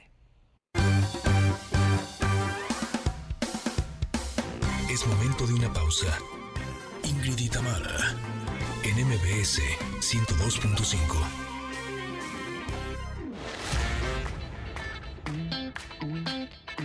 Ingrid y Tamara, en MBS 102.5. Continuamos. Karma is a boyfriend, is my boyfriend, dice esa canción. Karma is my boyfriend. Me encanta la Es letra de esta buenísima. canción. Además de que la- el, el tonadita es, es buenísimo, pero la letra es muy buena y sí es muy cierto. buena. sí. o sea, hay Oye. que tener cuidado del señor Ah, Karma. Exactamente.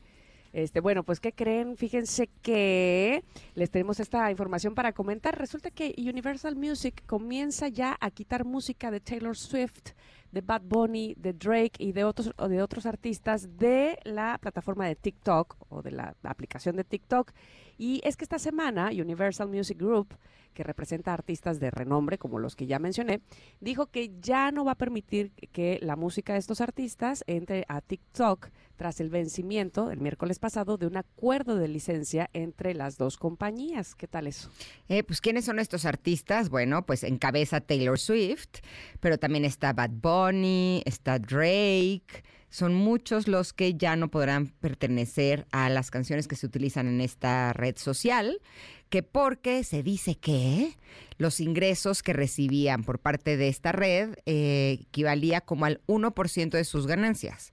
Yo nada más, mi pregunta es, no es lo mismo el 1% de mis ganancias que el 1% de las ganancias de Taylor Swift. Exactamente. exacto. O sea, yo sí eh, me quedaría tranquila y feliz con el 1% de lo que gana Taylor Swift, ¿no? Claro, claro. Pero o sea, además, si son billones, pues el 1% sí son varios millones. Pues yo creo que tiene que ver con un acuerdo entre compañías, ¿no? Entonces, si cuando una compañía no está, digamos, cumpliendo con lo que se acordó, pues la otra compañía dice, con la pena te retiro a mis artistas. ¿no? Entonces, más allá del porcentaje, lo que sea, es, a ver, hicimos un acuerdo, firmamos o lo que sea, pues hay que respetarlo, ¿no? Ahora, el retiro de la música relacionada con eh, Universal ha comenzado y confirmó TikTok, propiedad de ByteDance, ah, de Associated Press, que a primera hora del jueves, o sea, de ayer, una amplia lista de canciones populares estaba desapareciendo de la biblioteca de esta plataforma. Órale. Se dice que esto incluye también la música de Ariana Grande, de Justin Bieber, de Billie Eilish. O sea, sí son un chorro, ¿no? Sí, y, y muy importantes actualmente, o sea, muy, muy, eh, muy de moda, muy populares entre la juventud, hermana. Ahora, ¿sabes qué? También aquí hay un punto importante, porque, por ejemplo, en el caso de Taylor Swift, no es la primera vez que eh, ella o su equipo toman decisiones de este tipo, ¿no? En alguna ocasión sí tuvo también un, un asunto con Spotify, volvió a grabar sus canciones por un asunto de, la, de la disquera, Ajá. ¿no? Pero también TikTok es una plataforma que les da muy buena promoción a las canciones. O sea, hay muchos éxitos que han surgido de esta plataforma. Incluso hay canciones que no son nuevas, sino que fueron canciones que salieron hace muchos, muchos años y con que en TikTok se vuelvan virales, son canciones que se vuelven a poner muy hot. Entonces no sé hasta qué punto a los artistas de Universal les convenga no estar dentro de esta red social. Sí, este, pues ahora sí que también a TikTok no le conviene no tener a Taylor, ¿no? O no tener a Ariana Grande, o no tener a Billie Eilish, o, o sea, yo creo que es, eh, se tiene que llegar a un acuerdo nuevamente, me parece a mí. O sea, no es como que a cualquiera de los dos partes diga, pues a mí me vale TikTok, porque no, la, la, la red social está muy fuerte, y TikTok tampoco puede decir, a mí me vale eh, Billie o me vale Taylor Swift, o no sé, el que vaya a estar, porque evidentemente son las, las canciones que busca la chaviza. ¿No? Entonces, seguramente se va a arreglar. Dice aquí, eh, la expiración de la licencia entre Universal y TikTok, TikTok perdón, llegó después de que las dos empresas pues no pudieran todavía llegar a un acuerdo y pronto compartieron acaloradas declaraciones. Es que los dos son unos monstruos, ¿no? Sí, no, bueno, son negocios multibillonarios. Exactamente. Pero en fin, si ustedes están buscando estas canciones o si de pronto se encuentran que eh, las canciones están silenciadas eh, dentro de esta red social, bueno, pues ahora ya saben que es por esta razón.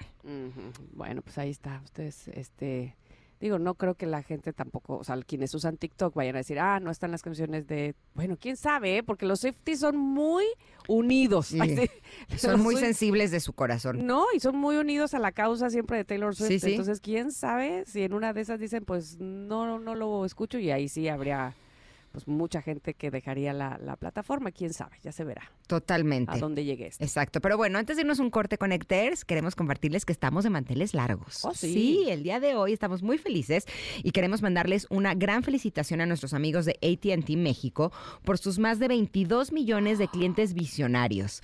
Hace ocho años llegaron a cambiar el juego en el mercado y se han convertido en una opción de gran valor. Aquí en MBS Radio con todas las estaciones que tenemos en toda la República Mexicana a través de los formatos EXA, La Mejor y MBS 102.5. Bueno, estamos orgullosísimos de este gran crecimiento de ATT y además nos sentimos familia porque hemos sido testigos de todos estos años y cómplices también de muchos proyectos que hemos realizado para todos los que en este momento nos están escuchando y llevarles las mejores ofertas y las mejores promociones de ATT. Enhorabuena ATT México por esos 22 millones de clientes visionarios y que sigan con ofertas tan innovadoras y personalizadas como hasta ahora, como hasta el día de hoy. Muchas, muchas felicidades. Y ahora sí nos vamos a ir al corte y regresaremos que sí, tendremos ya la última, la tercera hora de este programa, Ingrid y Tamara, en MBS.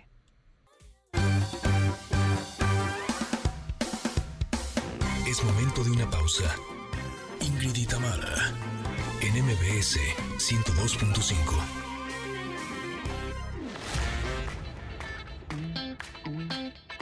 Ingrid y Tamara, en MBS 102.5.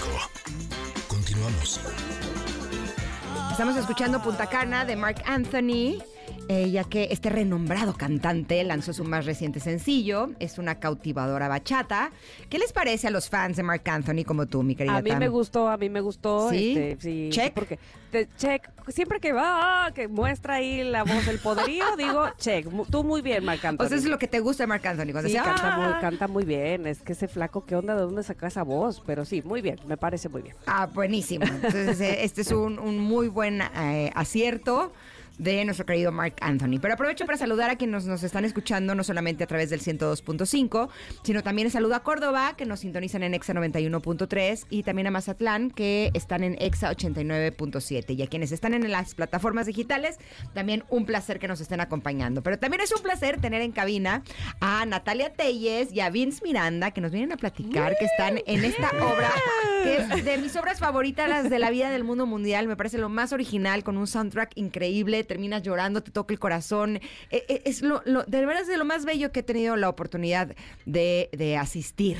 Eh, obra se llama Siete veces Adiós y me encanta que ahora sean ustedes los protagonistas. ¿Cómo están? Muy bien, muy bien, gracias.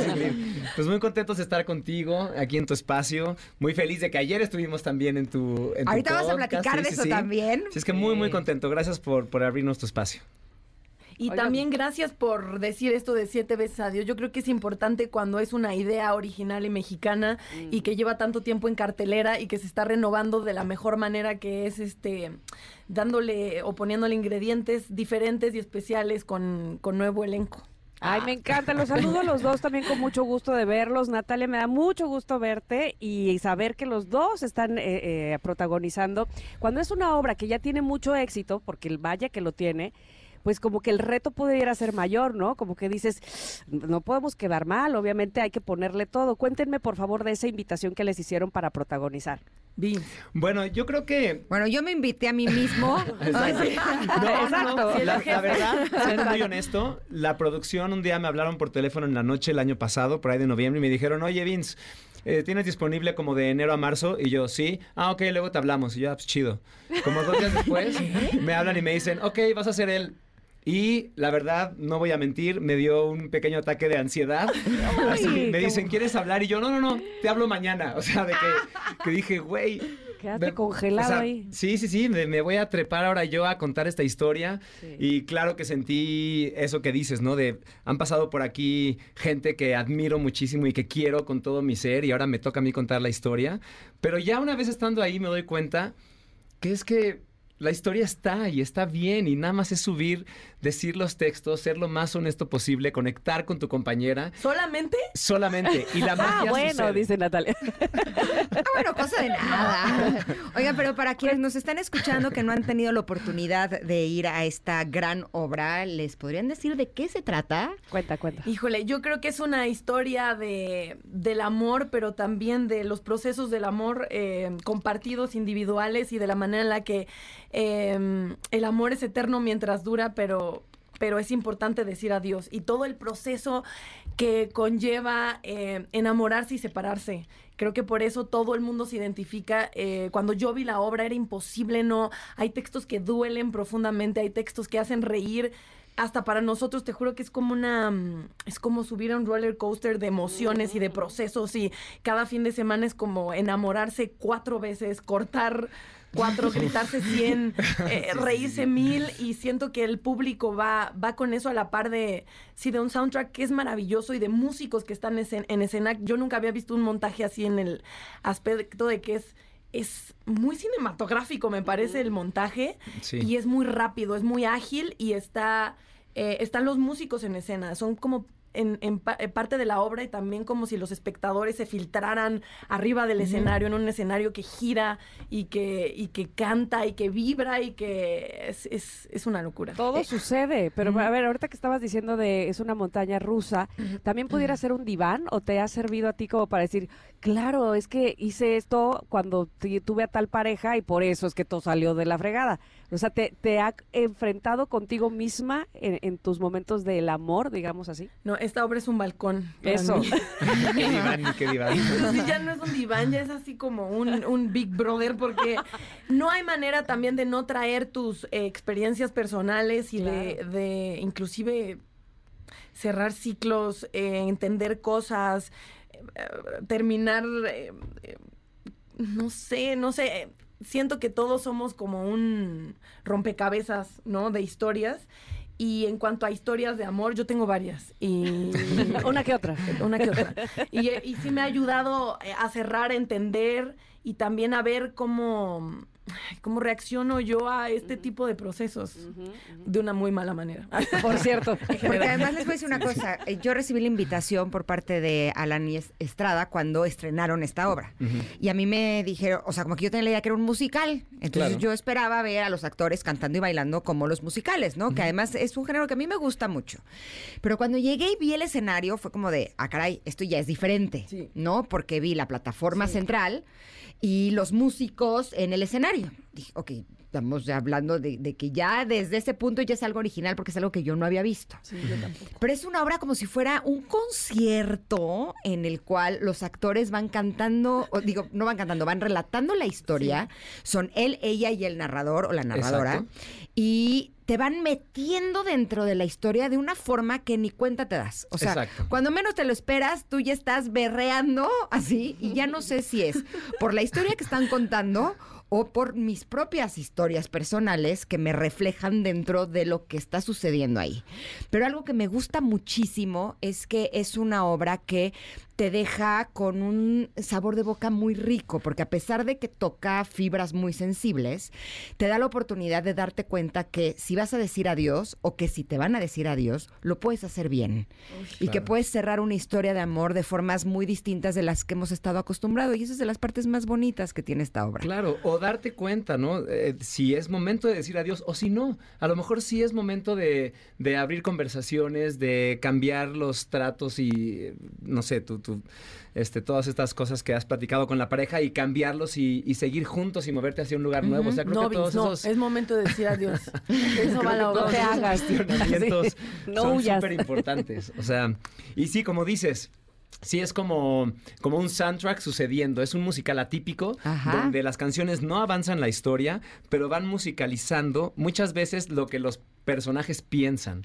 Y, es ahí donde como podemos también un poquito entender qué les está pasando, qué están pensando, sabes, las cosas que están atravesando eh, con la música. Y para mí la música es como el catalizador que te manda a viajar cada que una escena termina.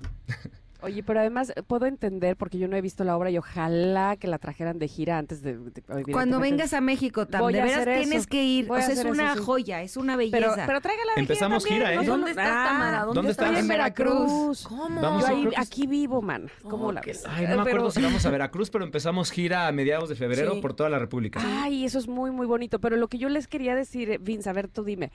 Siento como que está tan involucrado no solamente los actores entre sí, que eso pues, lo podemos ver siempre en una obra de teatro, sino que ahora también los músicos forman parte esencial.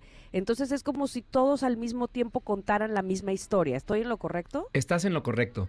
También los músicos se vuelven actores, los cantantes también. Ellos se encargan de transformar el mundo de los actores, eh, mueven la escenografía, hacen que, que suceda, que viva. Y, Y sí, se vuelven. En realidad, la historia nace de, de que queremos hacer un homenaje a los músicos que han compuesto las canciones que nos han acompañado en las buenas y en las malas. Oh. Entonces, por eso es que todo sucede en un estudio de grabación. Por eso hay una banda de músicos que son los que están componiendo sus canciones mientras ven la historia suceder. Oye, pero dime una cosa, Natalia, cuando te hicieron la invitación para formar parte de esta obra, ¿ya la habías visto? Sí. Eh, Y- bueno, no. La primera vez es que me habían invitado y no pude estar. Había dicho que sí la había visto. O sea, la vi por eso. Me invitaron Ah. a verla Ah. y la vi con bolético. Ajá, o sea, me invitaron, fui a verla, no pude Ajá. hacerla. Sí, claro. Y después ya, pero la vi con Polet y con y Con con, Pierre. Pierre. Luis, ajá. Y me pasó eso. Yo yo lo estaba viendo y yo decía, amo todo, pero me imaginaba tanto como yo podía ser una ella a mi manera y a mi ver. Una ella muy tú. Sí, así. pero me pasa eso con todo. Siempre que veo algo y me gusta y hay un personaje femenino que me gusta, no puedo evitar decir, "Ah, yo ahí haría esto y a lo mejor son puras malas ideas, pero... Ya le Pero lo haría dice, feliz. no, no, no. No, sí, claro, Alan, así de todo eso puedes quitarlo. Pero sí, no, no podía dejar de, de pensar una ella y creo que lo logramos. Creo Sí. que es muy O sea, sí le metiste eso que habías pensado esa primera vez que la viste 100%. que querías que fuera parte 100%. de. Es que no puedo evitarlo. Al final, quien haga ella parte va a ser una versión de ella, como ven el amor, como ven la vida, como ven eh, las rupturas de corazón. Eh, creo que es casi un, te digo, un albur de lo que piensas de- del mundo y de las relaciones y creo que eso es lo que me pasó a mí y creo que al final se lograron un ella y él bien diferentes o sea es un él tan sensible y tan lindo y tan eh, sí muy diferente a lo que también viví con Pierre que era pues su versión eso es Claro. lo padre de aquí es como una obra diferente cada vez y mi ella es muy puerca y, y- Es súper divertida. Su ella es extremadamente es divertida muy y buena puerca. onda. Ah, divertida, yo hipervertida. Yo dije, No, órale, no, no, puer- puerca y de- hipervertida. Pero es lo también, ¿eh? Ahora quiero verla más. Vengan todos. Sí, exacto. Oye, yo vi la primera versión. Sí, sí, se me está antojando ver una más pervertida. Perfecto. Debe tener todísima la onda, ¿sí? Pero cuando dices que es más puerca, ¿a qué te refieres? Yo sí creo que, mm, por ejemplo, hay un monólogo que es importante y que Alan me dijo, hay unas cosas que marcas del sexo que no sé si me parecen como... Y, em, ¿te acuerdas? Sí, sí. Ok, Claro. este, mm, creo que sí, creo que a ella le gusta mucho el sexo y, y le gusta mucho él y le gusta mucho eh, que se le note y eso a mí me encanta. Ser puerca, pues, lo que Sí. viene siendo, ¿no? o sea, sí, por claro. eso quería saber qué tipo de puerques. Así. Porque esas puerques a mí también me encantan, la Perfecto, verdad. yo lo sabía, yo Sí. sabía que muchas mujeres puercas iban Sí, a y Tamara nos dice en el chat que ella podría ser mi amiga facilísimo. Sí. O sea, tú. Tú o sea, que ella también le gustan esas puerqueses. Sí. No nos No, hagamos bueno. tarugos. ¿Son del club? ¿A qué hora salen, chicas? Unamos nuestras porqueses. Oye, pero a ver, necesitamos saber horarios y, y- y demás, porque si no, este, ¿cómo hacemos llegar todo Claro. esto que ustedes están mostrando a la gente? Cuéntenme, por favor, viernes, sábado, domingo, ¿a qué horas? Exacto, estamos en el Teatro Ramiro Jiménez, viernes a las 9 de la noche, sábados hay dos funciones, 5 y 8 y media. Y domingos, 5 de la tarde. Los boletos y todo lo que quieran saber de la obra está en 7vecesadios.com o en nuestras redes, que son 7 veces adiós.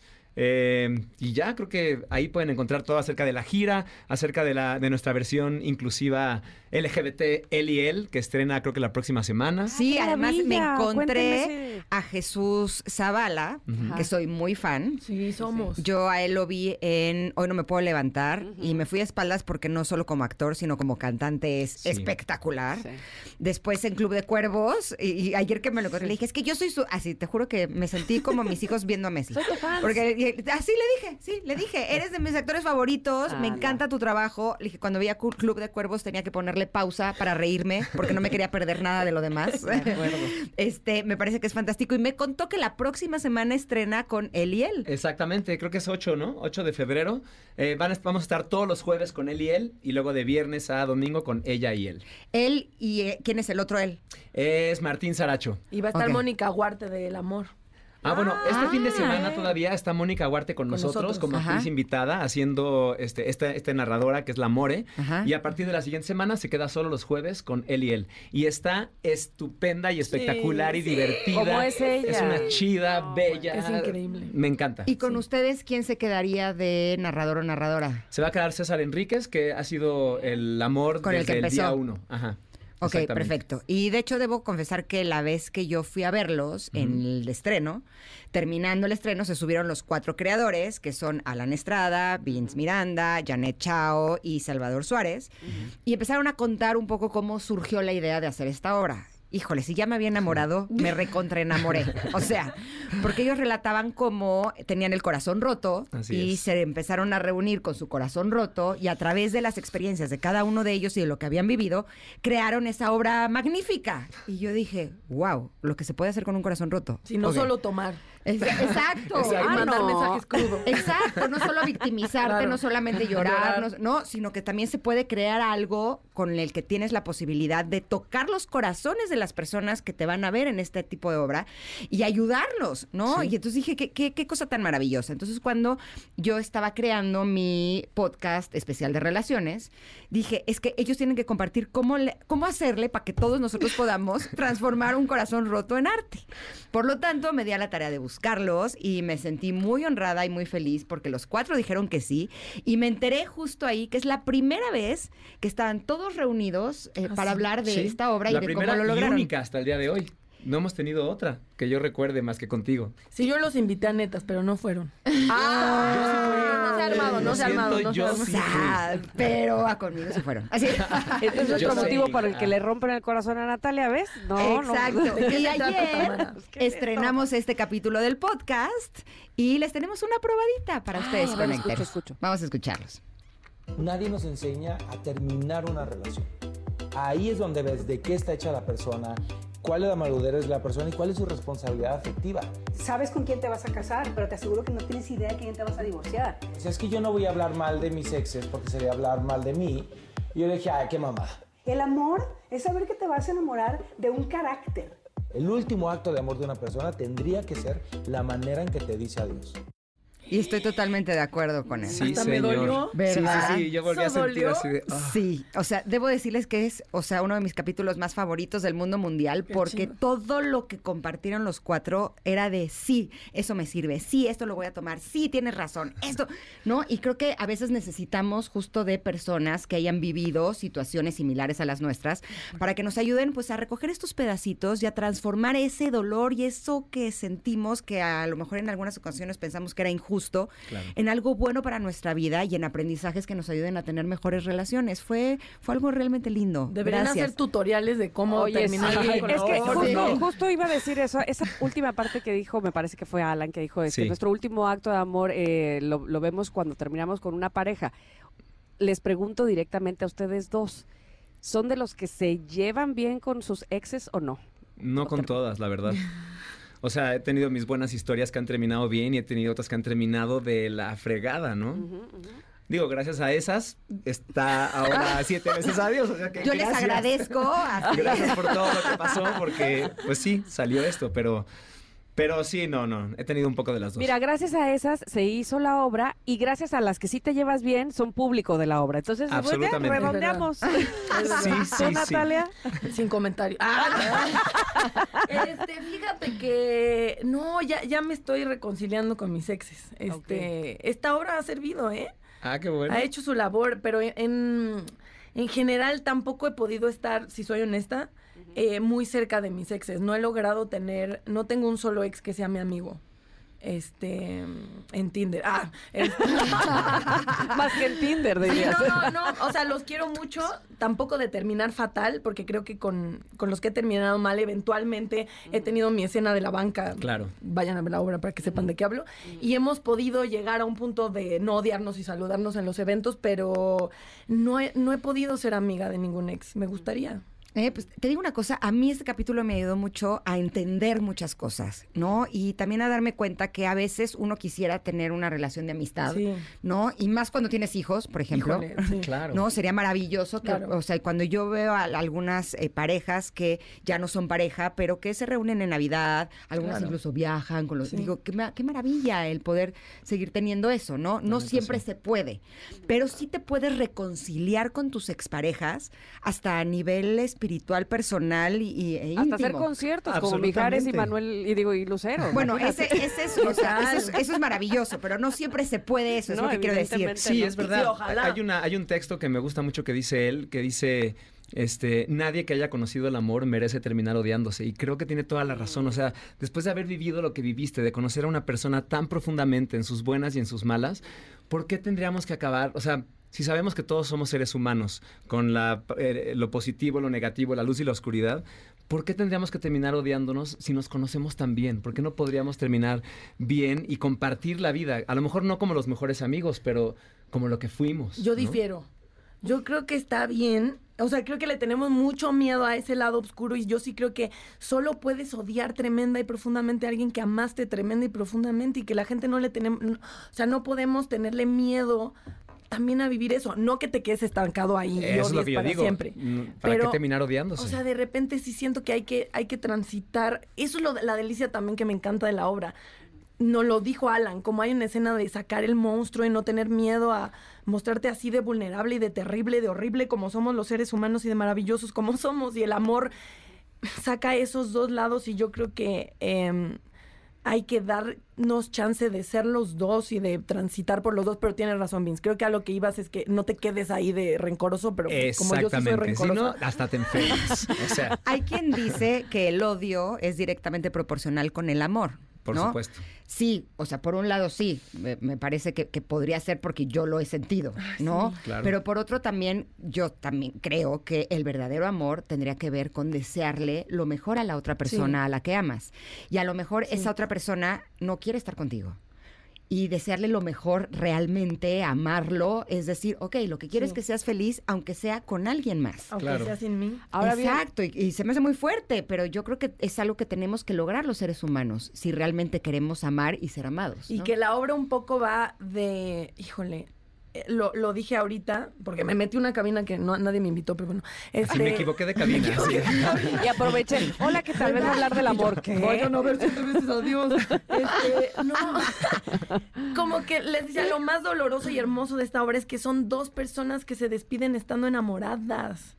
Eso está muy, muy, muy fuerte. Creo que el humano a veces nos cuesta tanto trabajo despedirnos que prefieres hacerte pedazos antes. Exacto, se hace un cagadero antes de decir, bye, Exacto. adiós, mejor separémonos antes de que esto se, se- se haga un desastre. Sí. No, y lo que me parece también interesante es que también nos da la oportunidad de darnos cuenta que dentro de una relación podemos estar diciendo adiós. Decir adiós a las cosas que ya no funcionan dentro de la relación para que entonces pueda seguir habiendo amor. De hecho, ¿no? se tiene que decir adiós, porque tú cambias, no eres la misma persona Exacto. cuando empezaste que seis meses después, que dos años, que siete años después. o no, sea, y está el antes tú no eras así. No, Pues pues, no. a ver, No. ¿no? Y a mí me llegó a pasar en algunas relaciones de antes no eras así y la traducción es antes no me ponías límites. No, a ver, es que llega un Ah, punto en donde claro. es necesario poner límites en la relación, Claro. es necesario hacer nuevos acuerdos dentro Claro. de la relación, Sí. porque es la única posibilidad en la que podemos seguir caminando juntos a través de los años y de la vida, ¿no? De acuerdo, y además te conoces, por ejemplo, en una edad distinta, este, con unas prioridades diferentes y sobre todo no siendo mamá, por ponerte un ejemplo. Y después te vas a conocer con esa persona Exacto. siendo mamá. A ver, de mí no vas a estar hablando, te conozco. Este, ya tienes más de 30. En- Entonces, Ya. evidentemente, la evolución está. Y saber que te, que, que- que te enamoraste de alguien del pasado, que, a- que Sí. no resulta ser el mismo con el que estás durmiendo, pues ahora hay que redescubrirte. Y eso pudiera parecer también interesante. A ver quién eres. Ay, sí. Eso está- Pues sí, ese sería el, o sea, eso es lo que creo Por que eso. ya no pasa en nuestra obra. Creo que pasa más que tratan de llegar a ellos intentan llegar a nuevos acuerdos cien, siete veces. no estoy seguro si a nuevos acuerdos. Más bien, desde mi punto de vista, creo que intentan revivir el pasado, Claro. ¿sabes? Como Claro. siempre cuando uno recuerda las cosas bonitas, pues claro que vuelves a conectar con eso, te pones vulnerable y puede ser que el recuerdo haga que, que te confundas un poco. Pero al contrario, es como darte cuenta que es imposible revivir y recrear las cosas que ya sucedieron porque ya estás en otro lugar. Claro. Las puedes recordar, pero no es, no es posible que vuelvan a ser iguales. Sí, en cuanto tratan de hacer un nuevo acuerdo, rompen. Exacto. Pero es que me atrevo a decir que hasta para eso puede funcionar esta obra, porque yo sí he sentido que en algunas ocasiones de mi vida eh, tenía un rompimiento con mi pareja, en donde a lo mejor había habido mucho amor, pero ya la situación era insostenible. Y con el tiempo uno empieza a extrañar, empiezas a maquillar, ya Claro. lo que, las razones por las cuales terminaste se te empiezan a olvidar. ¿Cierto? ¿no? Te empieza a dar miedo, empiezas a decir, bueno, es que a lo mejor no era tan malo, es que a lo mejor, ¿no? Y empiezas a querer rescatar cosas para tener como un pretexto de volverte a acercar a esa persona para volver a vivir las cosas maravillosas que viviste con él o con ella, ¿no? Y me acuerdo que en esos momentos llegaba a terapia y me- o sea, mis terapeutas siempre han sido muy rudos y me decían, ¿es en serio, Ingrid? O sea, estamos cayendo ahí, ¿no? Otra vez Y- aquí. Exacto, y era de, a ver, ya se te olvidó que ABCD, H7 y tres veces el abecedario, ¿no? Entonces creo que esta obra también puede ayudar en ese tipo de situaciones a las personas que estén pasando por ese momento en el que estén extrañando o a lo mejor que están dentro de una relación y saben que ya es insostenible, ¿no? Sí, o tóxica. Sí, creo que lo mejor es decir adiós, De ¿no? Lo mejor es darte cuenta que a lo mejor vas a pasar por un periodo de duelo, a lo mejor estar solo no es algo que te sea fácil, Sí. pero que te da la posibilidad de poder tener una relación real, rica, amorosa con alguien en un futuro. O contigo, ya en... Sí, Además, em- empezando empecemos por ahí. Empecemos Claro. por ahí, claro. Que de hecho nosotros mantenemos una comunicación cercana con la gente que ha ido a ver la obra y nos han escrito muchas historias, ¿no? Pero nos han llegado historias como, este, gracias porque después de, ver la obra no me quedó de otra más que ir a cenar con mi pareja y abrir esa conversación que no habíamos querido abrir desde hace años. Atentamente. Natalia Tellis. Fue, Pero qué fue maravilla. doloroso, pero continuamos. ¡Wow! Pero Y la también hemos tenido la contraparte. La, nos, me, me- me hicieron darme cuenta que yo ya no podía estar aquí. Entonces terminé con algo que me estaba haciendo mucho daño. Y también qué maravilla. ¿no? Pero también lo que pasa en la obra que yo nunca había hecho teatro profesional y es como si hay un escáner de lo que le ha pasado a la gente eh, dependiendo en qué Sí, sí. línea y en qué escena reaccionan. Eh, eh, puedes escucharlos sollozar o hacer una risa me incómoda que hasta "Ah", y luego se dan cuenta de sus reacciones. Y, y no siempre los cachas porque estás en lo tuyo, pero sí hay momentos en los que puedo casi sentir a alguien que está sollozando en escena con con distinto, no voy a estar spoileando, pero Ajá, hay cosas ajá. muy específicas y es muy obvio a qué reacciona la gente y casi podrías sin que te cuenten tu historia saber qué les ha pasado dependiendo de a qué es a lo que están reaccionando de, de siete veces y eso es eso es bellísimo y es, es, es la razón por la que Claro. el, el teatro es la catarsis y la terapia y la magia tan increíble que es. Qué riqueza tan grande eso que acabas de decir, porque en efecto, pues este, con, con tantas funciones y con tanto público que va, qué padre que puedas llegarle en diferentes momentos a cada quien, ¿no? Que diga, esta es mi parte, esta es la que me llegó a mí, y en la siguiente función probablemente esta otra persona se sintió eh, aludida. Eso es lo, lo rico del teatro. Pero además, quiero volver a este asunto de la gira, porque Vince dijo que iban a hacer gira y yo quiero saber a dónde. Cuéntame. Sí, este, no me acuerdo todas las ciudades, pero sé que Pero a vamos partir a de estar. cuándo? en, en O sea, sus redes sociales. ¿A Sí, partir de cuándo? todo está en las redes. A partir del, creo que del 16, no, 14 de febrero creo que estrenamos con él y él en Monterrey.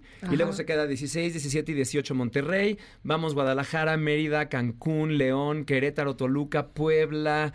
Eh, de Puebla San Luis viene bien. Potosí, San Luis Potosí. Ah, mira, Villahermosa. gracias. No es que yo solo aquí, pero solo tengo las mías. Ah, Bueno, Ah, mira, está sumando. Sí. Aquí las tengo, aquí Ahí las está. tengo.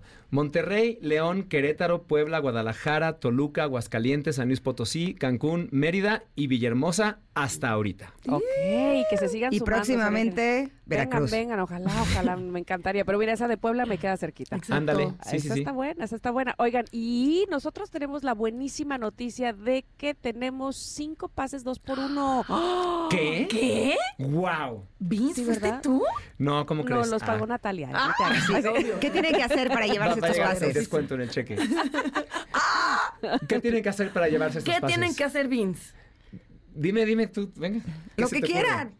¿El- ¿Neta? Sí. Lo que quieran. Este... Pueden, pueden Ah, grabarlo sí. por WhatsApp, así que pueden escribir. Sí, largo. manden, eh, manden eh, un video de amor es a las redes del programa y Ah, pongan hashtag siete veces y los boletos serán suyos los primeros cinco. Perfecto. Entonces, u- entonces, a ver, es un O video un de. nude. Ah. un No, eso video, no, es un video de Esto es amor con el hashtag de siete veces adiós y al 5578651025. Listo. Perfecto. Y si quisieran saber qué días está él y él, qué días es él y ella, cuál es el elenco que se está presentando y demás, ¿lo encuentran en sus redes sociales? En nuestras redes sociales o en nuestra página, sietevesesadios.com. Pero ahorita les digo, todos los jueves a partir de la siguiente semana, que es 8 de febrero, será él y él.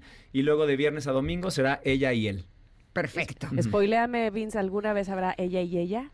Sí lo hemos pensado, pero la verdad ni hemos empezado con la historia, no lo sabemos. ¿Perdón? Pero claro que está rondando En la cabeza. en la Yo me fui a proponer para eso y...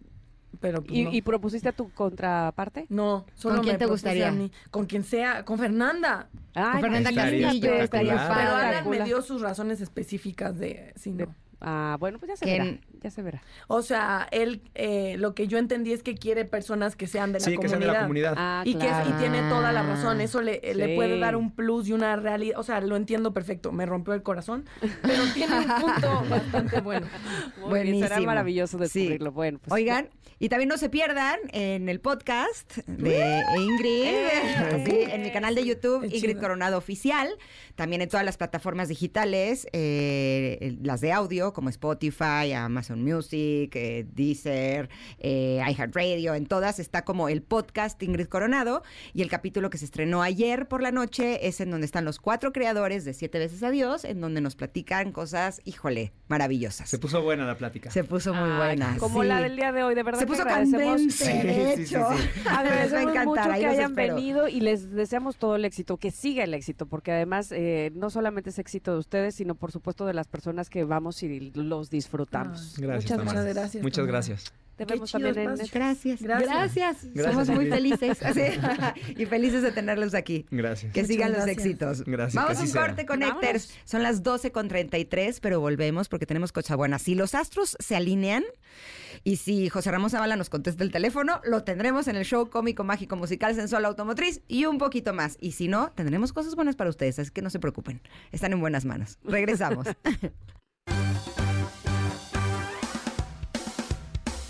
Es momento de una pausa. Ingrid y Tamara, en MBS 102.5.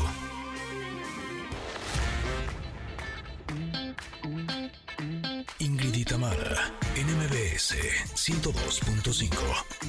Continuamos.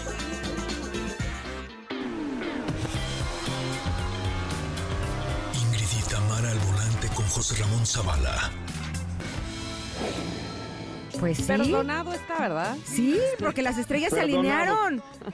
Sí lo Cada tenemos. semana pido disculpas. Algo estoy, bueno va a pasar estoy. el día de hoy, porque llegó Claro. Joserra. Aquí estoy, aquí estoy. Pues ustedes creen que me lo iba yo a perder, no, nunca. ¿Cómo estás, querido? Pidiendo disculpas como cada semana por mi belleza, pero bien. Qué bueno. ¿De, qué- de cuáles cremas te echas? Cuéntame. Oye, me echo pues de la alpura, de... Ah, no, no, no, de esas. Perdón, perdón por el gol. Las que Pero- quitan pata de no, gallo. Mi botox, toda la cosa. Ok, muy bien. ácido, muy bien. ácido hialurónico, no, todo. Estaría Me bueno que un día de estos habláramos de tus consejos de belleza, Joserra. Para no seguirlos, digo, ¿qué? Ah. Ah, híjole, mano.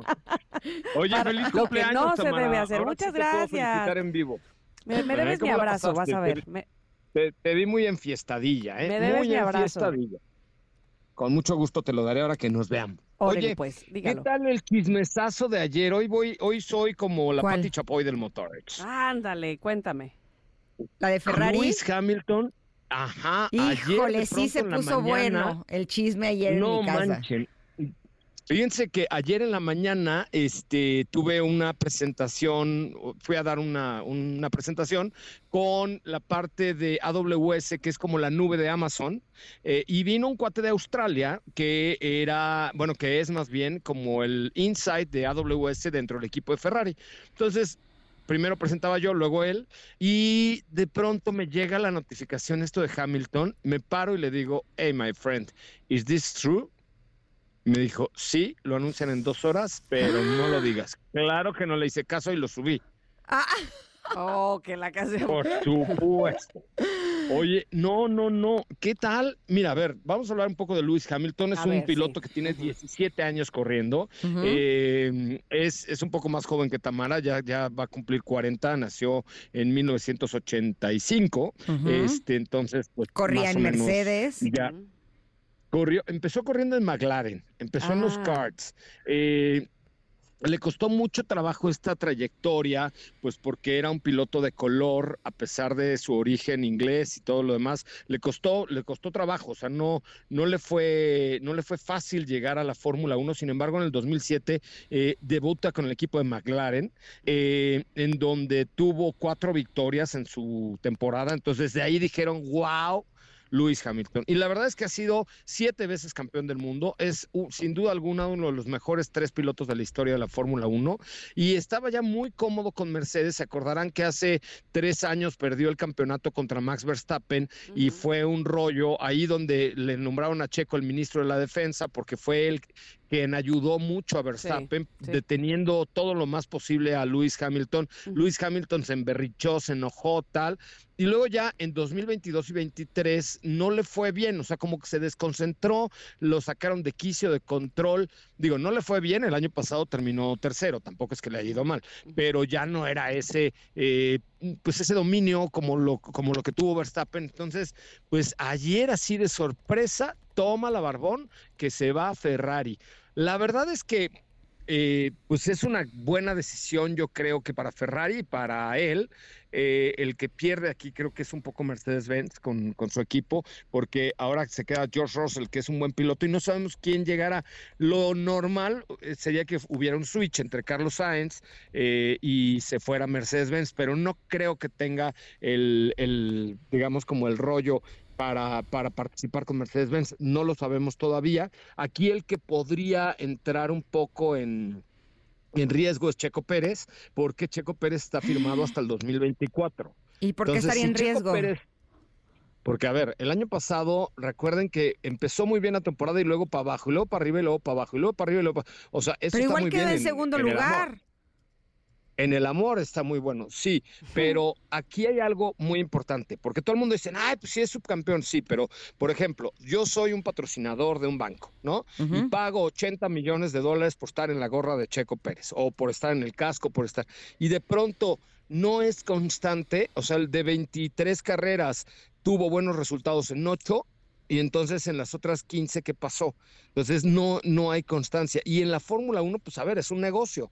Entonces tiene que ser constante en los triunfos, en, las, en, estar en las primeras posiciones, porque los patrocinios más caros que hay hoy, pues evidentemente son los de Red Bull por estar Verstappen. Entonces eh, eh, corrió riesgo, al final se recuperó, pero sí depende mucho de que este año Checo sea constante, es decir, que se mantengan los cinco primeros lugares en todas las carreras para que real y quede otra vez como subcampeón para que no haya pretexto y lo cambien por Carlos Sainz o por algún otro por algún otro piloto. Este año se mantiene igual la parrilla, este hasta este momento no ha habido cambios para esta temporada, ya se presentó hoy el primer vehículo de de Haas, entonces ya estamos listos. De hecho, la Fórmula 1 bendito sea Dios ya arranca el 2 de marzo, que es la carrera de Bahrein, que por cierto la vamos a transmitir aquí en MBS, porque es sábado a las 9 de la mañana. Y la siguiente, que es de Arabia Saudita, también la transmitimos porque es sábado 11 de la mañana. Entonces, pues es muy buen horario para radio, para que la gente pueda escuchar la carrera mientras, pues que se va a su trabajo y cosas por el estilo. Pero, uy, ya está con todo. Eh, ya se estrena este mes también Drive to Survive en la plataforma de la N. Entonces, eh, es, es increíble. Eh, ¿Saben cuánto, cuánta audiencia tuvo en el 2022, que es lo que tengo aquí, la Fórmula 1 eh, de forma acumulada? A ver, Uno cuenta. pin- 1.5 billones de personas. O sea, ha agarrado una 1.5. popularidad extrema. Muy bien. No, mu- muy cañón. Y, y chismecito, otro chismecito. ¿Saben cuánto ganan los pilotos de Fórmula 1? Ay, voy a No sé si quiero saber. Yo sí también, no sé, ¿eh? pero bueno, dale, nada más para tener información. Ahí les va, nada más para que se ardan un poco. Los más, los más bajitos que son Yukito Tsunoda, él no necesita mucho, como es chiquitito, pues come poco arroz y ya, ¿no? Este, Yuki, Yuki Tsunoda y Laurent Sarjan ganan un millón de dólares. Solo, solo estoy ¿Cada hablando cuánto? de sueldo, ¿eh? Al año, por temporada. Ok. ¿Ok? Solo estoy hablando de sueldo, más lo que ganan por las gorras, por la playera, por Patrocinio. todo lo- El mercadeo, sí. Exacto, merchandise. eso es toda una, una fortuna mayor, ¿no? Pero después, eh, en el- la quinta posición está Charles Leclerc del equipo de Ferrari, que gana 19 millones de dólares al año solo de sueldo. O sea, en su quincena dice, hostia, que no me ha llegado la quincena, joder. Y entonces, pum, de pronto, mocos, le, le avientan ahí 700 mil dólares en, en su libretón. O sea, que Son como 30 maravilla, ¿no? millones de pesos al mes, más o menos, para calcularle. Más o menos. Bueno, luego, en la cuarta posición, ¿quién cree que esté? Checo. Checo Pérez, con Ándale. 26 millones de dólares. O sea, gana 2 millones de dólares de sueldo, así, sin comisiones, sin premios, sin patrocinios, sin nada. 2 millones de dólares. ¿Por qué no fui corredora de autos? Ay, no. Pues, mana, es lo que te digo, es lo que yo te digo. En lugar de andar cantando poco. y cosas así, imagina, ¿no? Bueno, Fernando Alonso, que tiene, pues es casi de la edad de Tamara, ya casi está por los 50. Este, también español, 34 Qué guapo millones es de él, dólares ¿no? al año. Oye, pero ¿por qué tiene más sueldo? Fernando Alonso que Checo Pérez y Checo Pérez tiene mejores resultados que Fernando Alonso? Porque Fernando Alonso es un fenómeno mediático.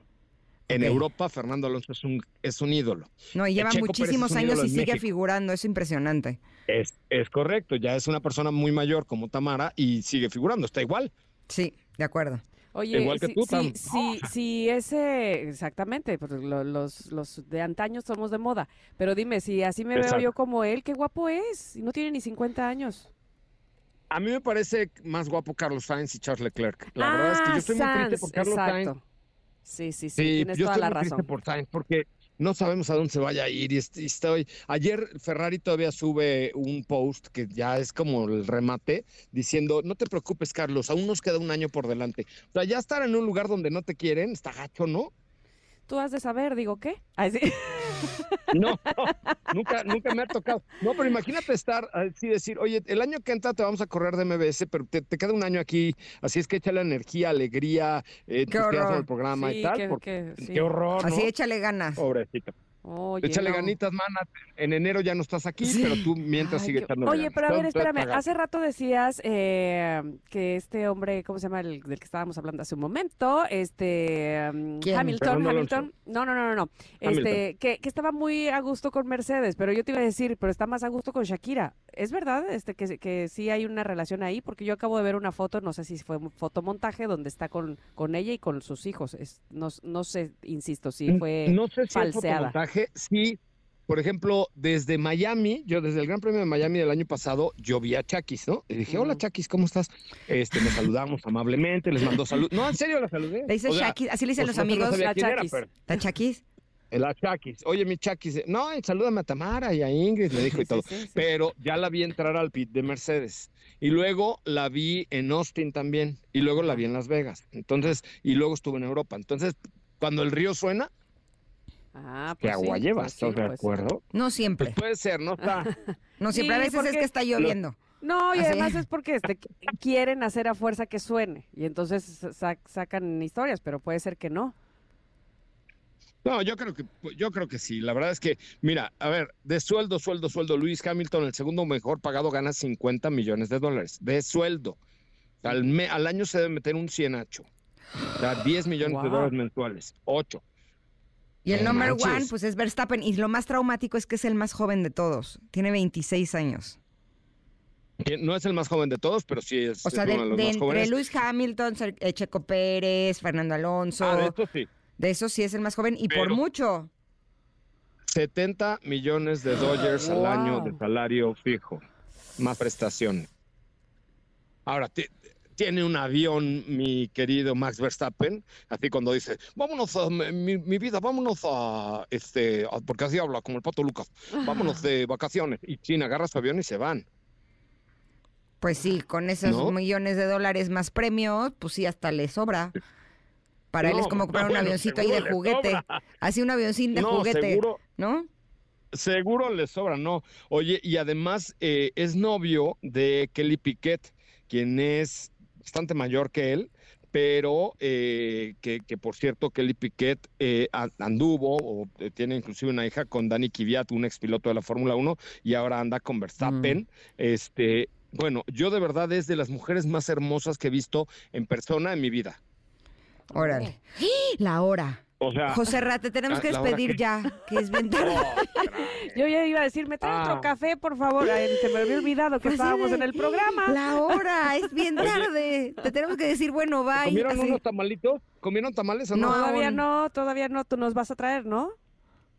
Yo al rato les llevo unos de. Órale. Bueno, no, ya iba a decir una cosa horrible. Adiós, Te queremos, José a las 8. Ya estás. Bye. Y el próximo viernes. Vamos a un corte y regresamos, por supuesto, a despedir este programa. Quédense en el 102.5. Volvemos. Es momento de una pausa. Ingrid y Tamara, en MBS 102.5.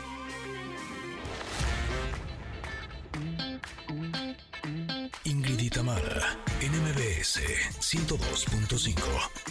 Continuamos. No habíamos escuchado esta canción antes, no. Ahora todas se me parecen. Digo, yo estoy mal. Como que el corrido tumbado se parece, ¿no? Este, todas Pues las es como el reggaetón, todo se parece. Todas se parecen, mira, Sí. no lo había notado. Pero bueno, esta, este, aunque no lo crean, no es la de Belinda que escuchamos al principio, es de Ángel Aguilar y el trío Los Panchos. Que, bueno, también se estrenó el día de ayer. Bueno, pues así terminamos el programa del día de hoy. Encantadas, felices de que nos hayan acompañado toda la semana. Por supuesto, los vamos a esperar la próxima, pero antes quiero agradecerle profundamente al equipo de producción de este programa. Mario y Luis en la operación, Monsi Rodrigo en redes sociales, Mariana estuvo en los teléfonos, Mau en la unidad móvil dando los premios y nuestra querida Itzel López en la producción. ¿Y saben qué? Se quedan en compañía de Manuel López San Martín con la información más relevante del día y nosotros los esperamos mañana aquí mismo de 10 de la mañana a la 1 de la tarde. Que tengan un hermoso fin de semana. Nos escuchamos el lunes. Gracias. Bye. Gracias por acompañarnos. Aquí te esperamos en la siguiente emisión de Ingrid y Tamara en MBS. Cuídate y sé feliz.